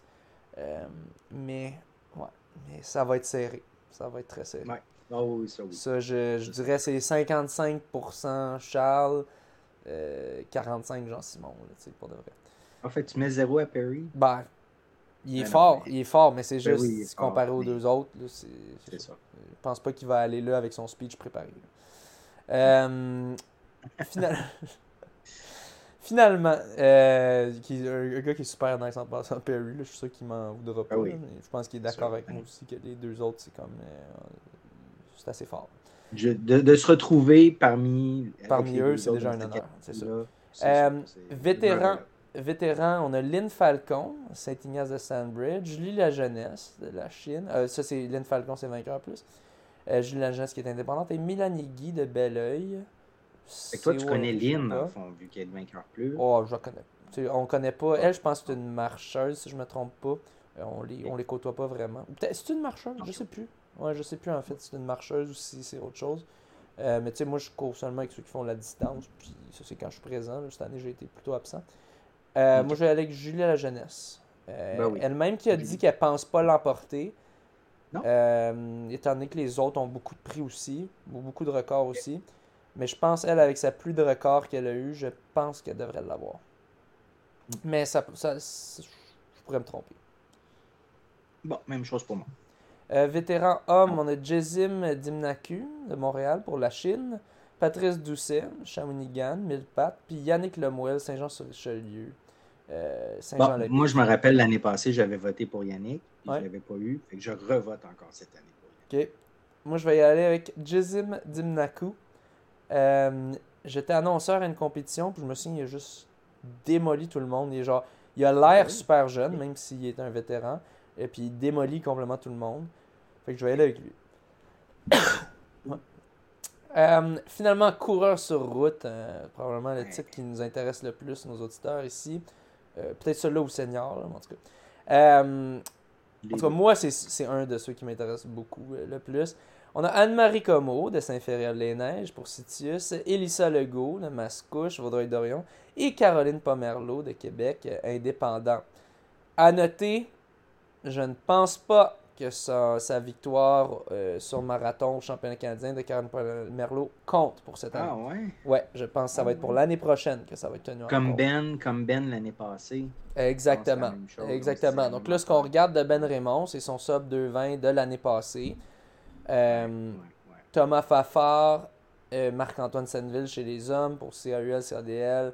Euh, puis Marc-Antoine Senneville, c'est euh, SAT, mais en tout cas, c'est son, son propre club. Là. Je ne sais juste pas c'est quoi le nom. Euh, Coach Senneville, athlétisme peut-être. Euh, ok, chez les femmes, qui dis-tu? Ben là, comme tu as mentionné Caroline, ça compte pas. Moi, je, là, je me rappelle Caroline, son 10 km à Ottawa. Très Ben, c'est ça. Elle a Elle quand même fini troisième. Euh, troisième Legault ou deuxième? Troisième, me semble. Ouais. Mais devant Elissa Legault Ouais. et Anne-Marie. Oui. Euh, donc, euh, puis Elissa Legault, elle a été blessée. On ne l'a pas vu tant que ça. Ouais, mais il faut se souvenir, je pense qu'on a la mémoire courte parce qu'on se souvient, elle avait gagné, Ah, elle avait fini mémoire. deuxième euh, à Ottawa, si je ne me trompe pas. Ouais, au marathon d'Ottawa. mais c'est au, au marathon d'Ottawa. Ouais. OK. Ah, elle n'était pas sur le 10K, elle, comme Caroline. Ben, le... euh, non, c'est ça. Ah, OK, c'est ça, c'est moi qui se trompe. OK. Mais Caroline, euh, OK, puis Anne-Marie, elle, euh, non, elle n'était pas non plus à Ottawa, Anne-Marie. Hmm, Je pense pas. Anne-Marie. Là, c'est parce que je me mélange, je me mélange avec le 5K de la clinique du Québec, où les trois filles, les trois filles étaient là. Puis euh, je me rappelle pas si Caroline avait terminé. Non, Caroline avait terminé troisième. Elissa l'avait 5K de la emporté. Elle avait causé la surprise. Pour cette raison, entre autres, celle-là, Ottawa, je vais dire Ilsa. Sélection pour les mondiaux. euh, elle n'a pas pu y aller finalement. Blessure. Je vais y aller avec Bon, elle pour cette parce que année. Pour, ouais. pour, pour ce qui a été parce que compté. Toronto. ouais, Parce que, Pas parce que Toronto n'est pas compté. C'est ça. Fait que là, je- moi, je dis pas Caroline, mais moi, je vais dire Anne-Marie Como. Parce qu'Anne-Marie, elle a été, est allée au championnat euh, du monde de, de trail. Elle a très bien fait aussi. Puis j'ai l'impression qu'on a, en tout cas, on a plus vu Anne-Marie sur des courses, euh, sur des compétitions, puis elle a toujours eu, des- me semble, des bons résultats. Ouais, moi je pense que ce qui compte le plus là-dedans, c'est vraiment, c'est pas la constance, mais c'est aussi, oui, ça compte un peu, mais c'est aussi si capable de faire des, événements des importants. gros peut-être? événements, des gros résultats. Euh, donc c'est pour ça que je vais aller avec le Bon. go. Euh, Ouais, j'ai pas la mémoire qui me permettrait de me rappeler de tout. euh. ouais. Ça me faudrait que j'analyse pendant des heures. ouais. Euh, Donc, euh, là, chez les homme hommes, ben, Benjamin Raymond, à ce moment-là, à cause de Toronto, son sub de 20 comptes de l'année passée, oui. l'année passée. Marc-Antoine, euh, il a, cou... il a fait sub 2... il a fait sub 220 aussi, Marc-Antoine. Mais non, mais ça compte pas non plus parce que c'était à Toronto. Non, lui c'était pas à Toronto, lui c'était avant. Non? Lui c'était à Chicago. Ah, ok. Chicago, ok, mais Chicago crois- était une semaine avant. Ouais, je sais pas si Chicago. Ah, ben là, on ne sait pas s'il compte ou non. Ouais. Ah là là. Prends, prends en compte qu'il compte pas. OK. Ben, euh... ben, je sais pas. c'est le plus Dis dur. un nom, dis un nom. Après ça, moi j'ai fait mon choix. Vas-y. OK. Je vais dire Ben Raymond pour son Ok. sub 220 de l'année passée. Ben, mais il n'a pas fait beaucoup de courses cette année, il me semble. Ben, quelques-unes. Il a quand même remporté euh, le 5K NDL, entre autres. OK. Bah, Ben, Ben. Ça me tente de mettre Ben. Je avec Fafard. Euh, Ouais, 15 kilos, nouveau record sur 15 kilos de, de plus vieux, de, des, des, je me souviens plus de 30 ans, quelque chose du genre, de Philippe Laheurte. Euh, il, a, il, a, il, a, il a couru 3 des événements. Non, il a fait. Ouais, il a fait 3 des événements, si je ne me trompe pas. Il a fait le 15, Pour la il a fait le Québec. 5 ouais. qui a remporté aussi, puis il a remporté le 10, haut la main, les 3 événements. Coupe Québec, choix facile quant à moi. Euh, oui, il n'a pas fait de marathon, mais c'est pas juste les marathons qui comptent. Euh, Ah non, ah, donc, euh, pour ça, j'ai dit Ben. Ouais, c'est ça. Mais donc, euh, ouais, Thomas Non, non, Fafard, qui devient un bon coureur de route. Euh, il, ben, il, devient- il était déjà bon, là, mais euh, il, il commence à s'affirmer en tant que coureur sur route, en, en dominant les, les championnats québécois. Euh, donc, ouais, Fafard, euh, quant à moi. Ouais. Sans rien enlever aux non, exact. Pour le reste, est-ce qu'on nomme on fait Euh, je, vais, choix? je, vais, je, vais, je vais y aller vite fait, là. On, va, le- on va le faire vite. Là. nomme, vite. C'est quand même intéressant. Euh, entraîneur de l'année chez les femmes, Laurence Baudet, Ariane Bouchard ou Annie Potvin pour Saint-Laurent-Select, la Nature olympique ou CADL. Je vais aller avec Ariane Bouchard parce que je la connais. Ah, tu, tu fais des. Ah non, moi, je, je, je, me- je- me retiens. Tu te retiens? OK. Euh, puis finalement, euh, chez les hommes, Fabrice Acué, euh, Québec indépendant. Samuel Marion, Montréal Saint-Laurent-Select. euh, Puis Alfredo Filance Baffy, Ville Saint-Laurent Saint-Laurent-Select. J'en connais deux là-dedans, donc c'est pas facile. Je vais aller avec Alfredo Villars-Spaffy, euh, celui qui est derrière AVS Sport. euh, ceux qui n'ont pas remarqué, c'est ses initiales. Mais ça pourrait très bien être Samuel Marion, en fait. Aussi. Ouais, mais je vais aller avec euh, Alfredo, vu que je pense que les, athlètes à Samuel Marion ont une, une année plus difficile, peut-être. Donc, on va aller avec Alfredo. Club par excellence, on a la- le club d'athlétisme de l'Université de Laval, Vainqueur Plus ou les Dynamiques de Laval. Développement des athlètes. Université Laval. Université Laval, toi tu dis, c'est bon. Euh, Oh, ouais, ben oui. Je vais aller Vainqueur Plus, j'ai pas le choix. Euh, ben, c'est bon. Ouais, c'est ça. Euh, para, para-athlétisme, euh, on a Anthony Bouchard du CAUL, Lee Leclerc euh, des Vainqueurs Plus ou Guillaume Moellette euh, de Victoriaville. Sitius, je... vas-y toi. Je dirais Anthony Bouchard. OK? Il est euh, notre seul représentant euh, québécois à aller au para-panaméricain, que je vais parler juste un petit peu plus tard. OK. Je vais aller avec Guillaume Moellette. Euh, il y avait une victoire, si je me trompe pas. j'ai oublié c'est quoi l'événement, désolé. Mais je me souviens d'avoir vu une, bonne victoire importante sur un 5000 mètres. J'ai oublié juste c'était quoi l'événement. ben peut-être c'était les mondiaux de parathlétisme, possiblement. donc, je vais aller avec Guillaume Ouellette. Officiel, Chantal Desrosiers, Suzanne Lafrance ou Mandy Roberge. Je vais aller avec Chantal Desrosiers euh, parce que on a fait bien jaser de qui devrait offrir de la sangria aux officiels pendant les compétitions. Donc, euh, on va aller pour ça. Euh, administrateur, Daniel Boulanger pour Vainqueur Plus, Sandrine Charon pour Sherbrooke ou Edwidge Perechino pour Saint-Laurent Select. Ben là, il faut que j'y aille avec Daniel Boulanger, évidemment, Vainqueur Plus. toi, as-tu une sélection? Ah non, non, je, quand je connais personne, je m'abstiens. C'est bon. Euh, donc, c'est cela, euh, les nominations uniques, on va laisser faire ça. Euh, donc, c'était nos, nos, prédictions pour le, le gala Athletas. Donc, on a bien hâte de voir à quel point on avait raison ou tort. Ouais. OK. Pour la suite, pour la suite. OK.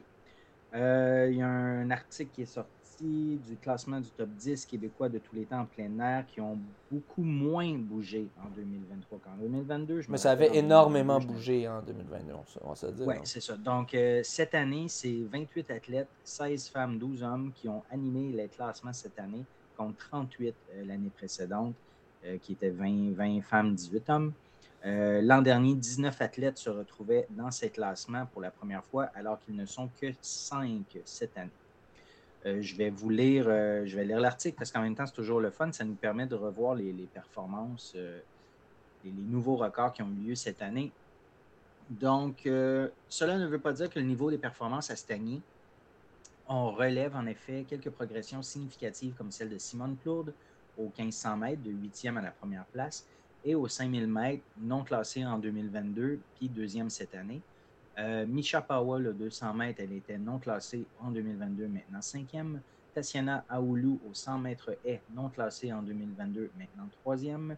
Miranda Chechua euh, au marteau, 9e euh, à 5e. Zachary Mamayari au 800 mètres de 8e à 4e. Jean-Simon Desgagnés au 1500 mètres qui est passé du 10e au 4e rang. Et Perry McKinnon au 10 000 mètres du 7e au 2e rang. Euh, des meilleures performances euh, québécoises. À noter que trois des athlètes mentionnés sont du club Saint-Laurent Select. Euh, tête d'affiche féminine. du côté de.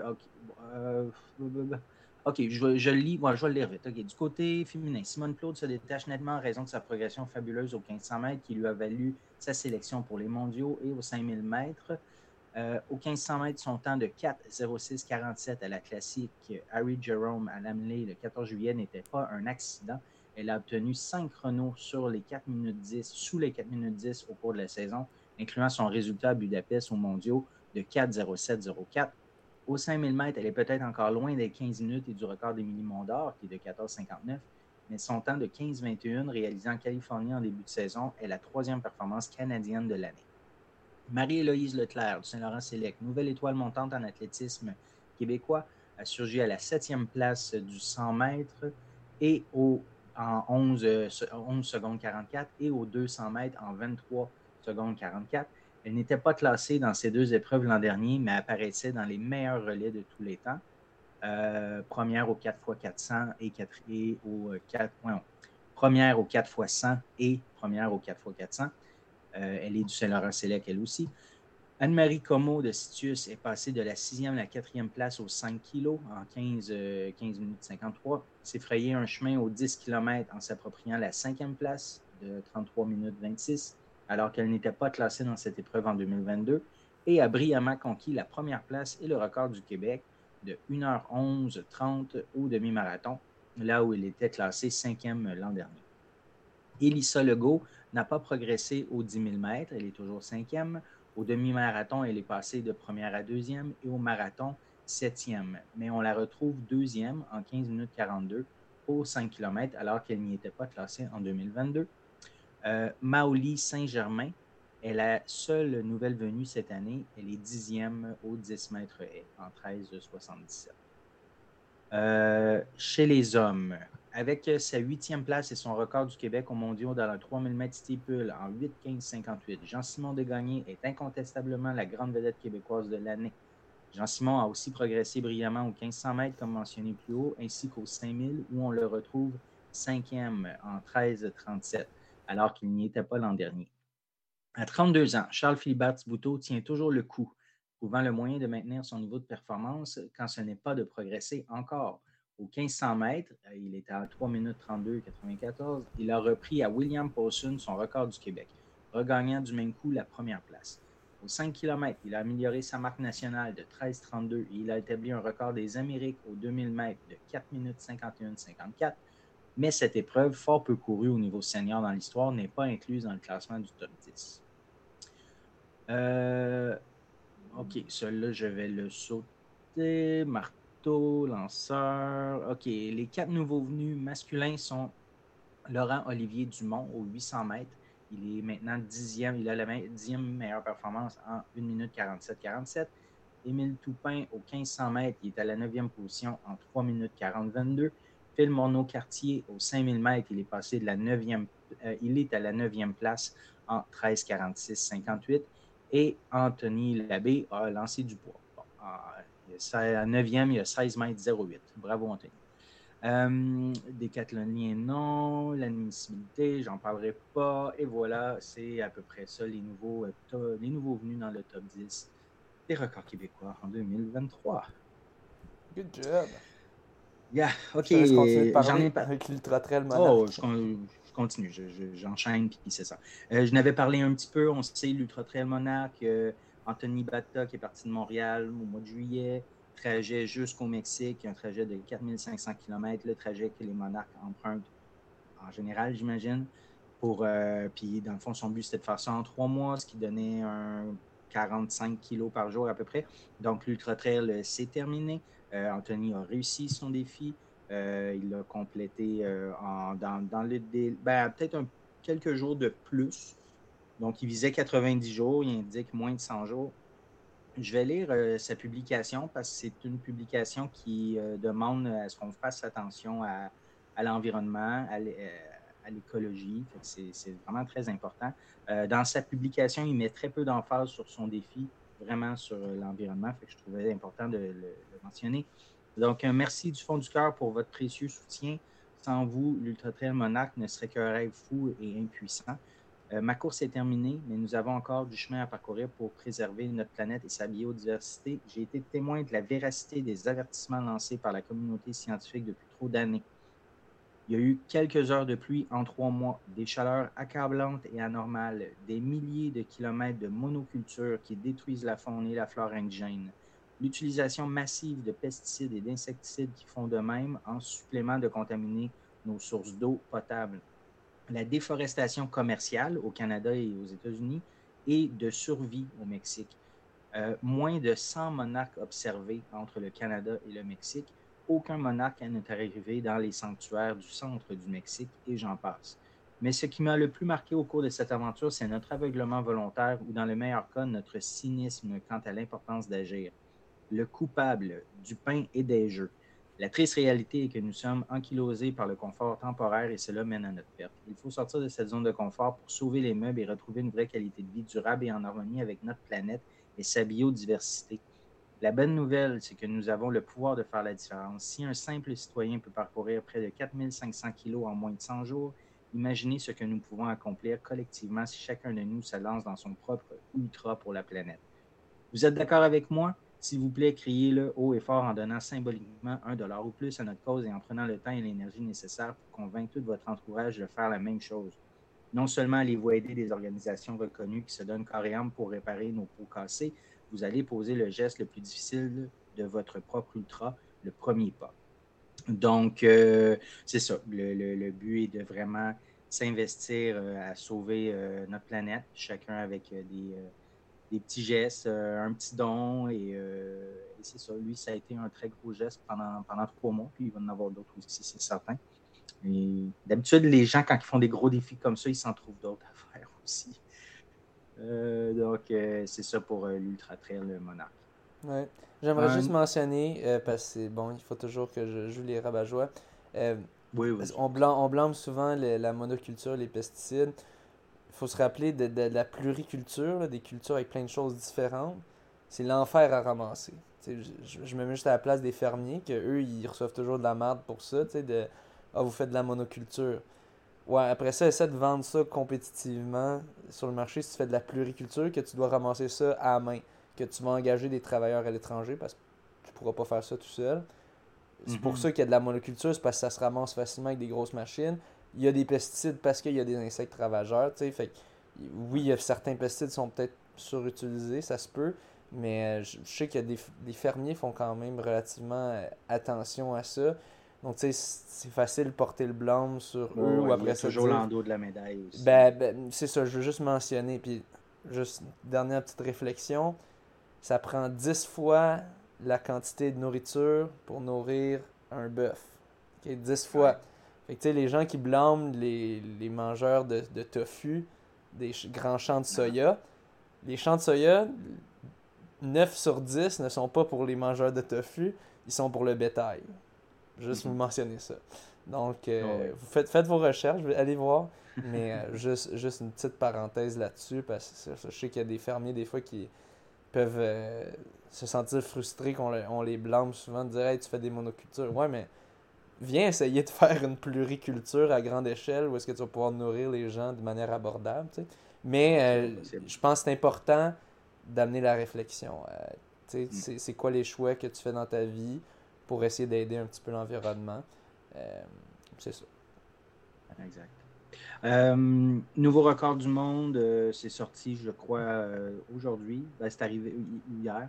En tout cas, sur 50 000.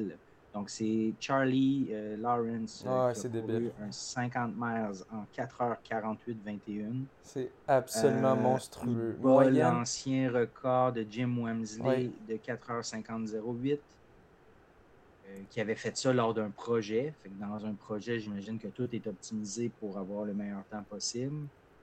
moyenne, moyenne de 3,45 par kilomètre 3,35. sur 3,35. 80 km. 80 kilos. 3,35. C'est monstrueux. Il avait les, Donc, en passant, euh, il avait les Alpha Fly pour ceux qui se demandent. Je ne sais pas d'où vient euh, ce coureur. Et, euh, ah, ben, euh, il y a un record personnel sur marathon de 2h16 puis de 1h04 sur 2000. Ce qui est pas si 28 rapide quand tu y Non, penses. c'est ça. C'est pas si rapide, mais il est endurant. Euh, c'est sûr, c'est- le 50 miles, c'est pas une distance super courue. Mais quand même, pour dire Jim Walmsley, c'est- il est quand même très connu, c'est un des meilleurs coureurs de trail au monde. Euh, donc, c'est quand même, c'est- débile quand tu y penses. 3,35, tenir ça pendant presque deux marathons, c'est assez monstrueux. C'est fou. Euh, ensuite, euh, une nouvelle qui m'a, que je trouve, je trouve vraiment, ben, je trouve ça dégueulasse, là, mais en même temps, je ne suis, pas- je suis pas placé pour, en tout cas, je ne connais pas les circonstances, mais euh, c'est un article de Iron Far, c'est le Whistler Alpine Meadow, Meadows. WAM, dans le fond, Meadows, euh, qui était une course euh, organisée en Colombie-Britannique par euh, Gary Robbins, qui était un des finishers ou proches finishers là, de la Barclay. course, la Barclay. Donc, c'est lui qui était derrière cette, cette course-là depuis plusieurs années. Euh, en, janvier 2022 a eu lieu la dernière euh, édition parce que par la suite, elle a été annulée euh, pour des raisons de respect de l'environnement. On ne veut pas qu'il y ait trop de coureurs, tout ça. C'est un événement qui attirait à peu près 1000 coureurs. Fait que ça, ils ont eu la nouvelle là, en janvier. Et puis, pour apprendre huit mois plus tard, au mois d'octobre, qu'il va y avoir un événement exactement au même endroit par l'UTMB. Donc, ça va être le premier ultra canadien euh, de UTMB qui va se retrouver exactement au même endroit. Donc, euh, bullshit, les, les raisons de dire on, reste, on veut respecter l'environnement, parce que tu vas avoir pas mal plus que 1000 coureurs là, à, à ça. Donc, je n'irai pas plus loin dans, dans l'article, euh, si jamais ça vous intéresse. C'était de Iron. Euh, le- ça s'appelle Whistler Alpine Meadows Ultra Trail euh, by, euh, by UTMB Trail Race Conflict. Ouais. Donc, euh, Euh. Et encore une fois, je vais venir jouer les, les troubles de Oui, j'aime ça quand tu fais ça. Ouais. euh, ça sonne croche. Euh, euh, c'est plate un peu parce que tu perds du charme de l'événement, un petit événement plus euh, organisé. Tu sens que ça vient plus d'une personne, de Gary Robbins. C'est plus friendly, plus amical. Euh, puis là, on a UTMB qui arrive, qui s'en vient racheter plein de courses pour que ça devienne Avec le grand circuit UTMB. Ça, ça devient plus corporatif. Est-ce que c'est une mauvaise chose? Beaucoup de personnes le voient comme si.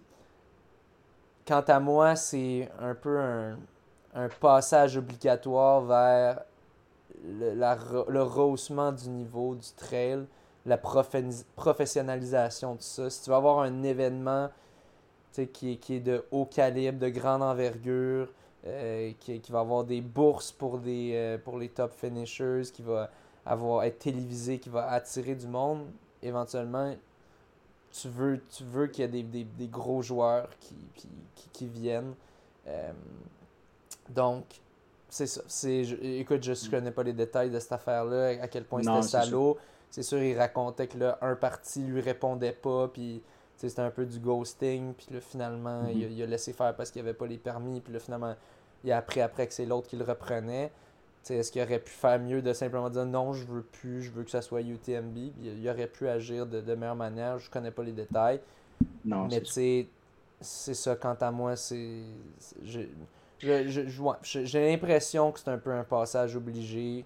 euh, certains événements vont perdre de leur charme, mais les, les petits événements peuvent rester petits, mais certains euh, vont se grossir puis n'auront pas le choix de, de se faire acheter euh, par, par Mm. UTMB euh, éventuellement. Ouais, mais en autant que ça, ça reste, euh, je sais pas, honnête pour les participants. Puis c'est parce que je pense à- aux courses rock and roll là, que ça a mal viré. Oui, que ben, en- autant que l'organisation- euh, Ouais, que, que l'organisation ait du respect pour les coureurs euh, puis, puis soit Mhm. bien faite. Moi, j'ai j'ai pas de problème que ce soit des courses for profit, j'ai aucun problème de- pour ça. Des, des courses que leur but, c'est pas de ramasser de l'argent pour une fondation. c'est- Puis ca- quasiment, j'aime ça un peu quand ils sont honnêtes par, rapport à ça. Tu sais, je, je me souviens, j'avais. Me semble que j'avais fait un rant un moment donné sur les foutus color run qui disent oh, on remet plein de profits à plein ah de ouais, monde. Puis que finalement, ils, remettaient même pas 1%, puis ils s'en mettaient plein Oh les poches. Puis, mais les gens disaient, ah, c'est pour une bonne cause, c'est pour une bonne cause. Ça, ça, ça, m'enripile un peu plus. Au moins, c'est honnête. Tu sais qu'il va y avoir du monde qui vont s'en mettre dans les poches, mais tant que tu offres un bon service, puis que c'est ça, tu es capable d'offrir un événement de belle envergure, j'ai pas de problème. Tant- Mhm. Tant que tu as des belles conditions pour les participants, puis c'est ça. C'est Ouais, bien fait. C'est dans leur intérêt au final, parce que sinon ils vont se faire kicker comme rock'n'roll. là. Ils vont, ils vont se faire Ouais. mettre à la porte. Euh, Ouais, euh, je te laisse y aller avec les, deux, les deux codes dopage. Ouais, euh, il y en a un, ça m'a quand même choqué. Une autre bombe, un peu. Euh. Mo- Mohamed Agam, qui était mon coéquipier pendant un petit bout. C'est sûr, je, je faisais pas tous mes entraînements avec lui, mais pendant un bon bout, j'ai fait beaucoup d'entraînements avec lui. Des entraînements de marathon. Euh, il, il était dans le club. dans- il je pense qu'il est en. Ben là, il est plus dans le club parce qu'il a plus le droit d'être affilié à un club. Vainqueur plus. Avant, c'était Athlétisme Ville-Marie. Et c'est ça, il s'est fait prendre pour EPO. Euh, donc, euh, il, reçoit un- une, sanction de 3 ans. Il ne pourra pas prendre part à des compétitions ni s'entraîner avec un groupe. Euh, je peux vous dire, je vais vérifier ça. Si je le vois à des entraînements, je le dire qu'il n'est pas le bienvenu. Ça m'a choqué parce que c'est ça, le gars, un moment donné, il m'avait invité à venir souper, souper chez lui ou avec lui à un resto après une compétition quand j'avais donné un livre. Ça tenait pas trop bien pour moi, fait que j'avais dit non. Finalement, je suis content un peu de ne pas avoir tissé plus de liens. J'ai déjà soupé avec lui, je me souviens, à, à Toronto euh, en 2000, 2022, si je me trompe pas, pour le marathon. Euh, Ben, c'est quand on était ensemble on- en 2022. On avait-tu mangé avec lui? on non, était tous ensemble? Ah non, 2019. 2021 alors. 2021 En sinon. 2021? Je me, ben, je me souviens, ou peut-être qu'on était ensemble, oui, oui, je pense que oui, mais j'étais allé souper avec euh, lui puis Mélanie. C'est ça, on était ensemble, mais Ok. j'étais allé souper avec lui et Mélanie. Cette année-là, il avait fait 2,15 à Toronto, il avait surpris, Ah ouais, c'est ça, il c'est l'année tout le monde. Ouais. Euh, ben, c'est ça. Est-ce que est-ce qu'il a vraiment fait 2,15 de manière Ah. propre? Je ne pense pas. Euh. Quand tu te fais prendre... Non, parce qu'on on, on- on avait parlé à l'émission, puis, euh, puis là, j'ai revérifié. Il avait couru son demi en 1-4 quelque chose. Ah oui, il avait fait un demi en 1-4 à Montréal, euh, au demi de Montréal, ou sinon c'était le, le, demi du marathon de Montréal. Ouais, c'est au demi de Montréal, je pense qu'il avait fait une 4 euh, cette année. Non, non, mais le, le 1-4 à Toronto, il a fait ça dans son marathon de Toronto, il a fait ah, oui. quelque chose. C'est ça, il avait fait, son premier demi. Ouais, il avait fait un PB sur demi dans son marathon, puis il avait fait des, il avait remporté le 21K de Montréal cette année. Euh, mais ça, c'est des bourses qu'il a touchées qu'il ne va pas remettre, non. Euh, c'est trop dur d'aller chercher. Il n'y a pas assez de preuves qu'il était dopé à ce moment-là. Euh, mon coach aussi en revenait pas. Mon coach, le coach à distance, lui, est euh, au Nouveau-Brunswick, mais des fois, il reste à Montréal. puis des fois, s'entraîne avec nous. mon coach était choqué aussi. Il croyait pas parce que c'est une personne, tu lui parles, il est super gentil. tu n'as pas, pas l'impression qu'il est sneaky ou quoi. Mon coach a dit que, que, que Mohamed lui a dit que c'était son, son entraîneur physique ou quoi qui, qui avait donné de quoi pour la douleur ou quoi. Puis savait pas, il savait pas que c'était ça. Ouais, c'est ça. Laisse-moi douter. Pourquoi est-ce que c'est trois ans au lieu de quatre? Normalement, c'est quatre ans la sentence. Euh, c'est parce qu'il a plaidé coupable. Euh, puis je pense comment ça fonctionne. Je suis pas sûr à 100%, mais je pense que c'est tu sais pas ça va être quoi ta sentence, que, que tu plaides coupable ou non. Mais si tu admets, tu te dis, tu, te laisses aux mains du jury, puis en général, ils vont te réduire ça un petit peu, pour, euh, étant donné que tu leur simplifies la vie. Euh, donc, c'est pour ça qu'il y a trois ans, vu qu'il a admis ses torts. Euh, c'est ça. Donc, ouais. Mm.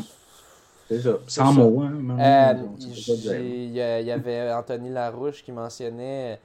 Euh, il avait remporté, euh, il avait terminé derrière Mohamed Agab au Marathon de Québec, je pense en 2022 ou 2020, non ou 2019 peut-être. Ouais. 2019 je pense ou 2018. il avait remporté, Mohamed Agab avait remporté le 1000 pièces de la première position. Anthony Larouche avait eu la bourse de deuxième place. Euh, moi, au marathon de Montréal, je me suis en 2019. J'avais fini sixième. Lui était fini deuxième, je crois. Euh, j'aurais eu 1000 pièces de plus si j'étais dans le top 5. S'il était pas là. Ah, euh, c'est ça. De l'argent qu'on n'aura plus jamais. Mais c'est ça. Outre le fait juste que c'est. Ben, c'est. va la place des autres. Ouais. C'est ça. C'est euh, S'il y en a qui se posent la question si j'avais une idée, non, absolument pas. Euh, c'est ça. Le, le gars, j'étais quand même surpris des performances qu'il faisait parce que en entraînement, on s'entraînait relativement à même vitesse. Alors que moi, d'habitude, ben, je suis plus lent en entraînement, puis c'est en course que je me rattrape un peu. Donc, tu sais, j'étais surpris de voir quelqu'un qui performait encore plus que moi en course, alors qu'en entraînement, c'était similaire. Euh, qu'il était quand même un petit peu plus rapide, mais ça dépendait des entraînements. Fait que c'est sûr, j'avais été surpris, mais je m'étais dit, crime, c'est un maudit racer. Il est vraiment bon. Une machine d'endurance. c'est une, machine quand c'est le temps, quand c'est go time en course. Ben, peut-être qu'il y avait quelque chose d'autre avant le go time. Euh, aussi, on a le, celui qui détenait la sixième meilleure performance euh, sur marathon de l'histoire. Il avait fait 2.02.57. Il était un sub 2.03. Titus Ekiru. Euh, il avait fait ça en 2021. Euh, mais ça vient d'être annulé parce qu'il il vient d'être euh, de, se faire prendre pour dopage. Euh, mon Dieu, ça dit c'est sa, suspension, ça serait de 2022 jusqu'à 2032. ah, parce qu'il y avait, il a aussi essayé de, jouer avec les résultats de, ah de, Ouais, donc c'est peut-être pour ça qu'il ne pourra plus jamais courir. Ouais, fait que tu peux avoir plus que 4 ans si vraiment tu, tu, essaies de, de, déjouer le système et de, de, modifier tes, tes tests.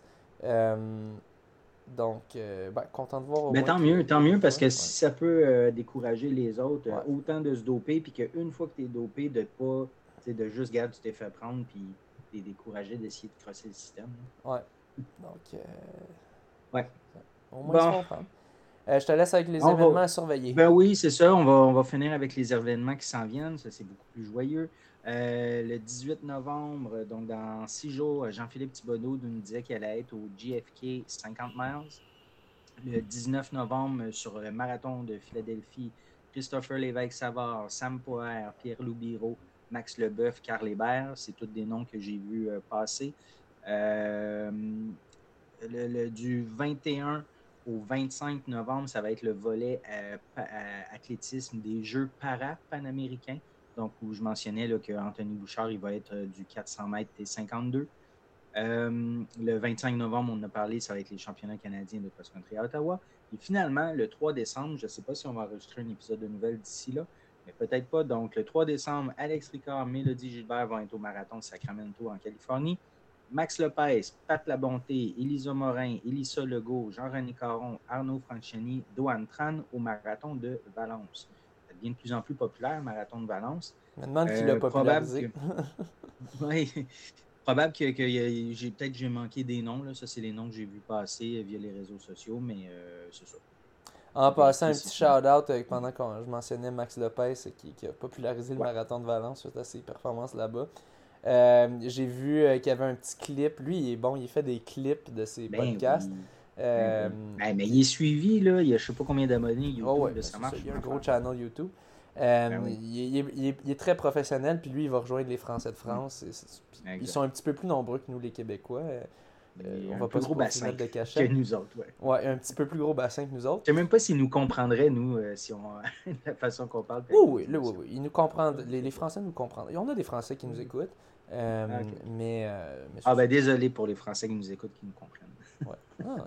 Ah, donc, ben c'est ça, je voulais juste dire une petite mention. J'ai vu euh, j'ai vu passer euh, un petit extrait dans lequel euh, il, montrait, il parlait, il disait Ah, François Jarry qui, est capable de souffrir. Quoi, j'ai pas.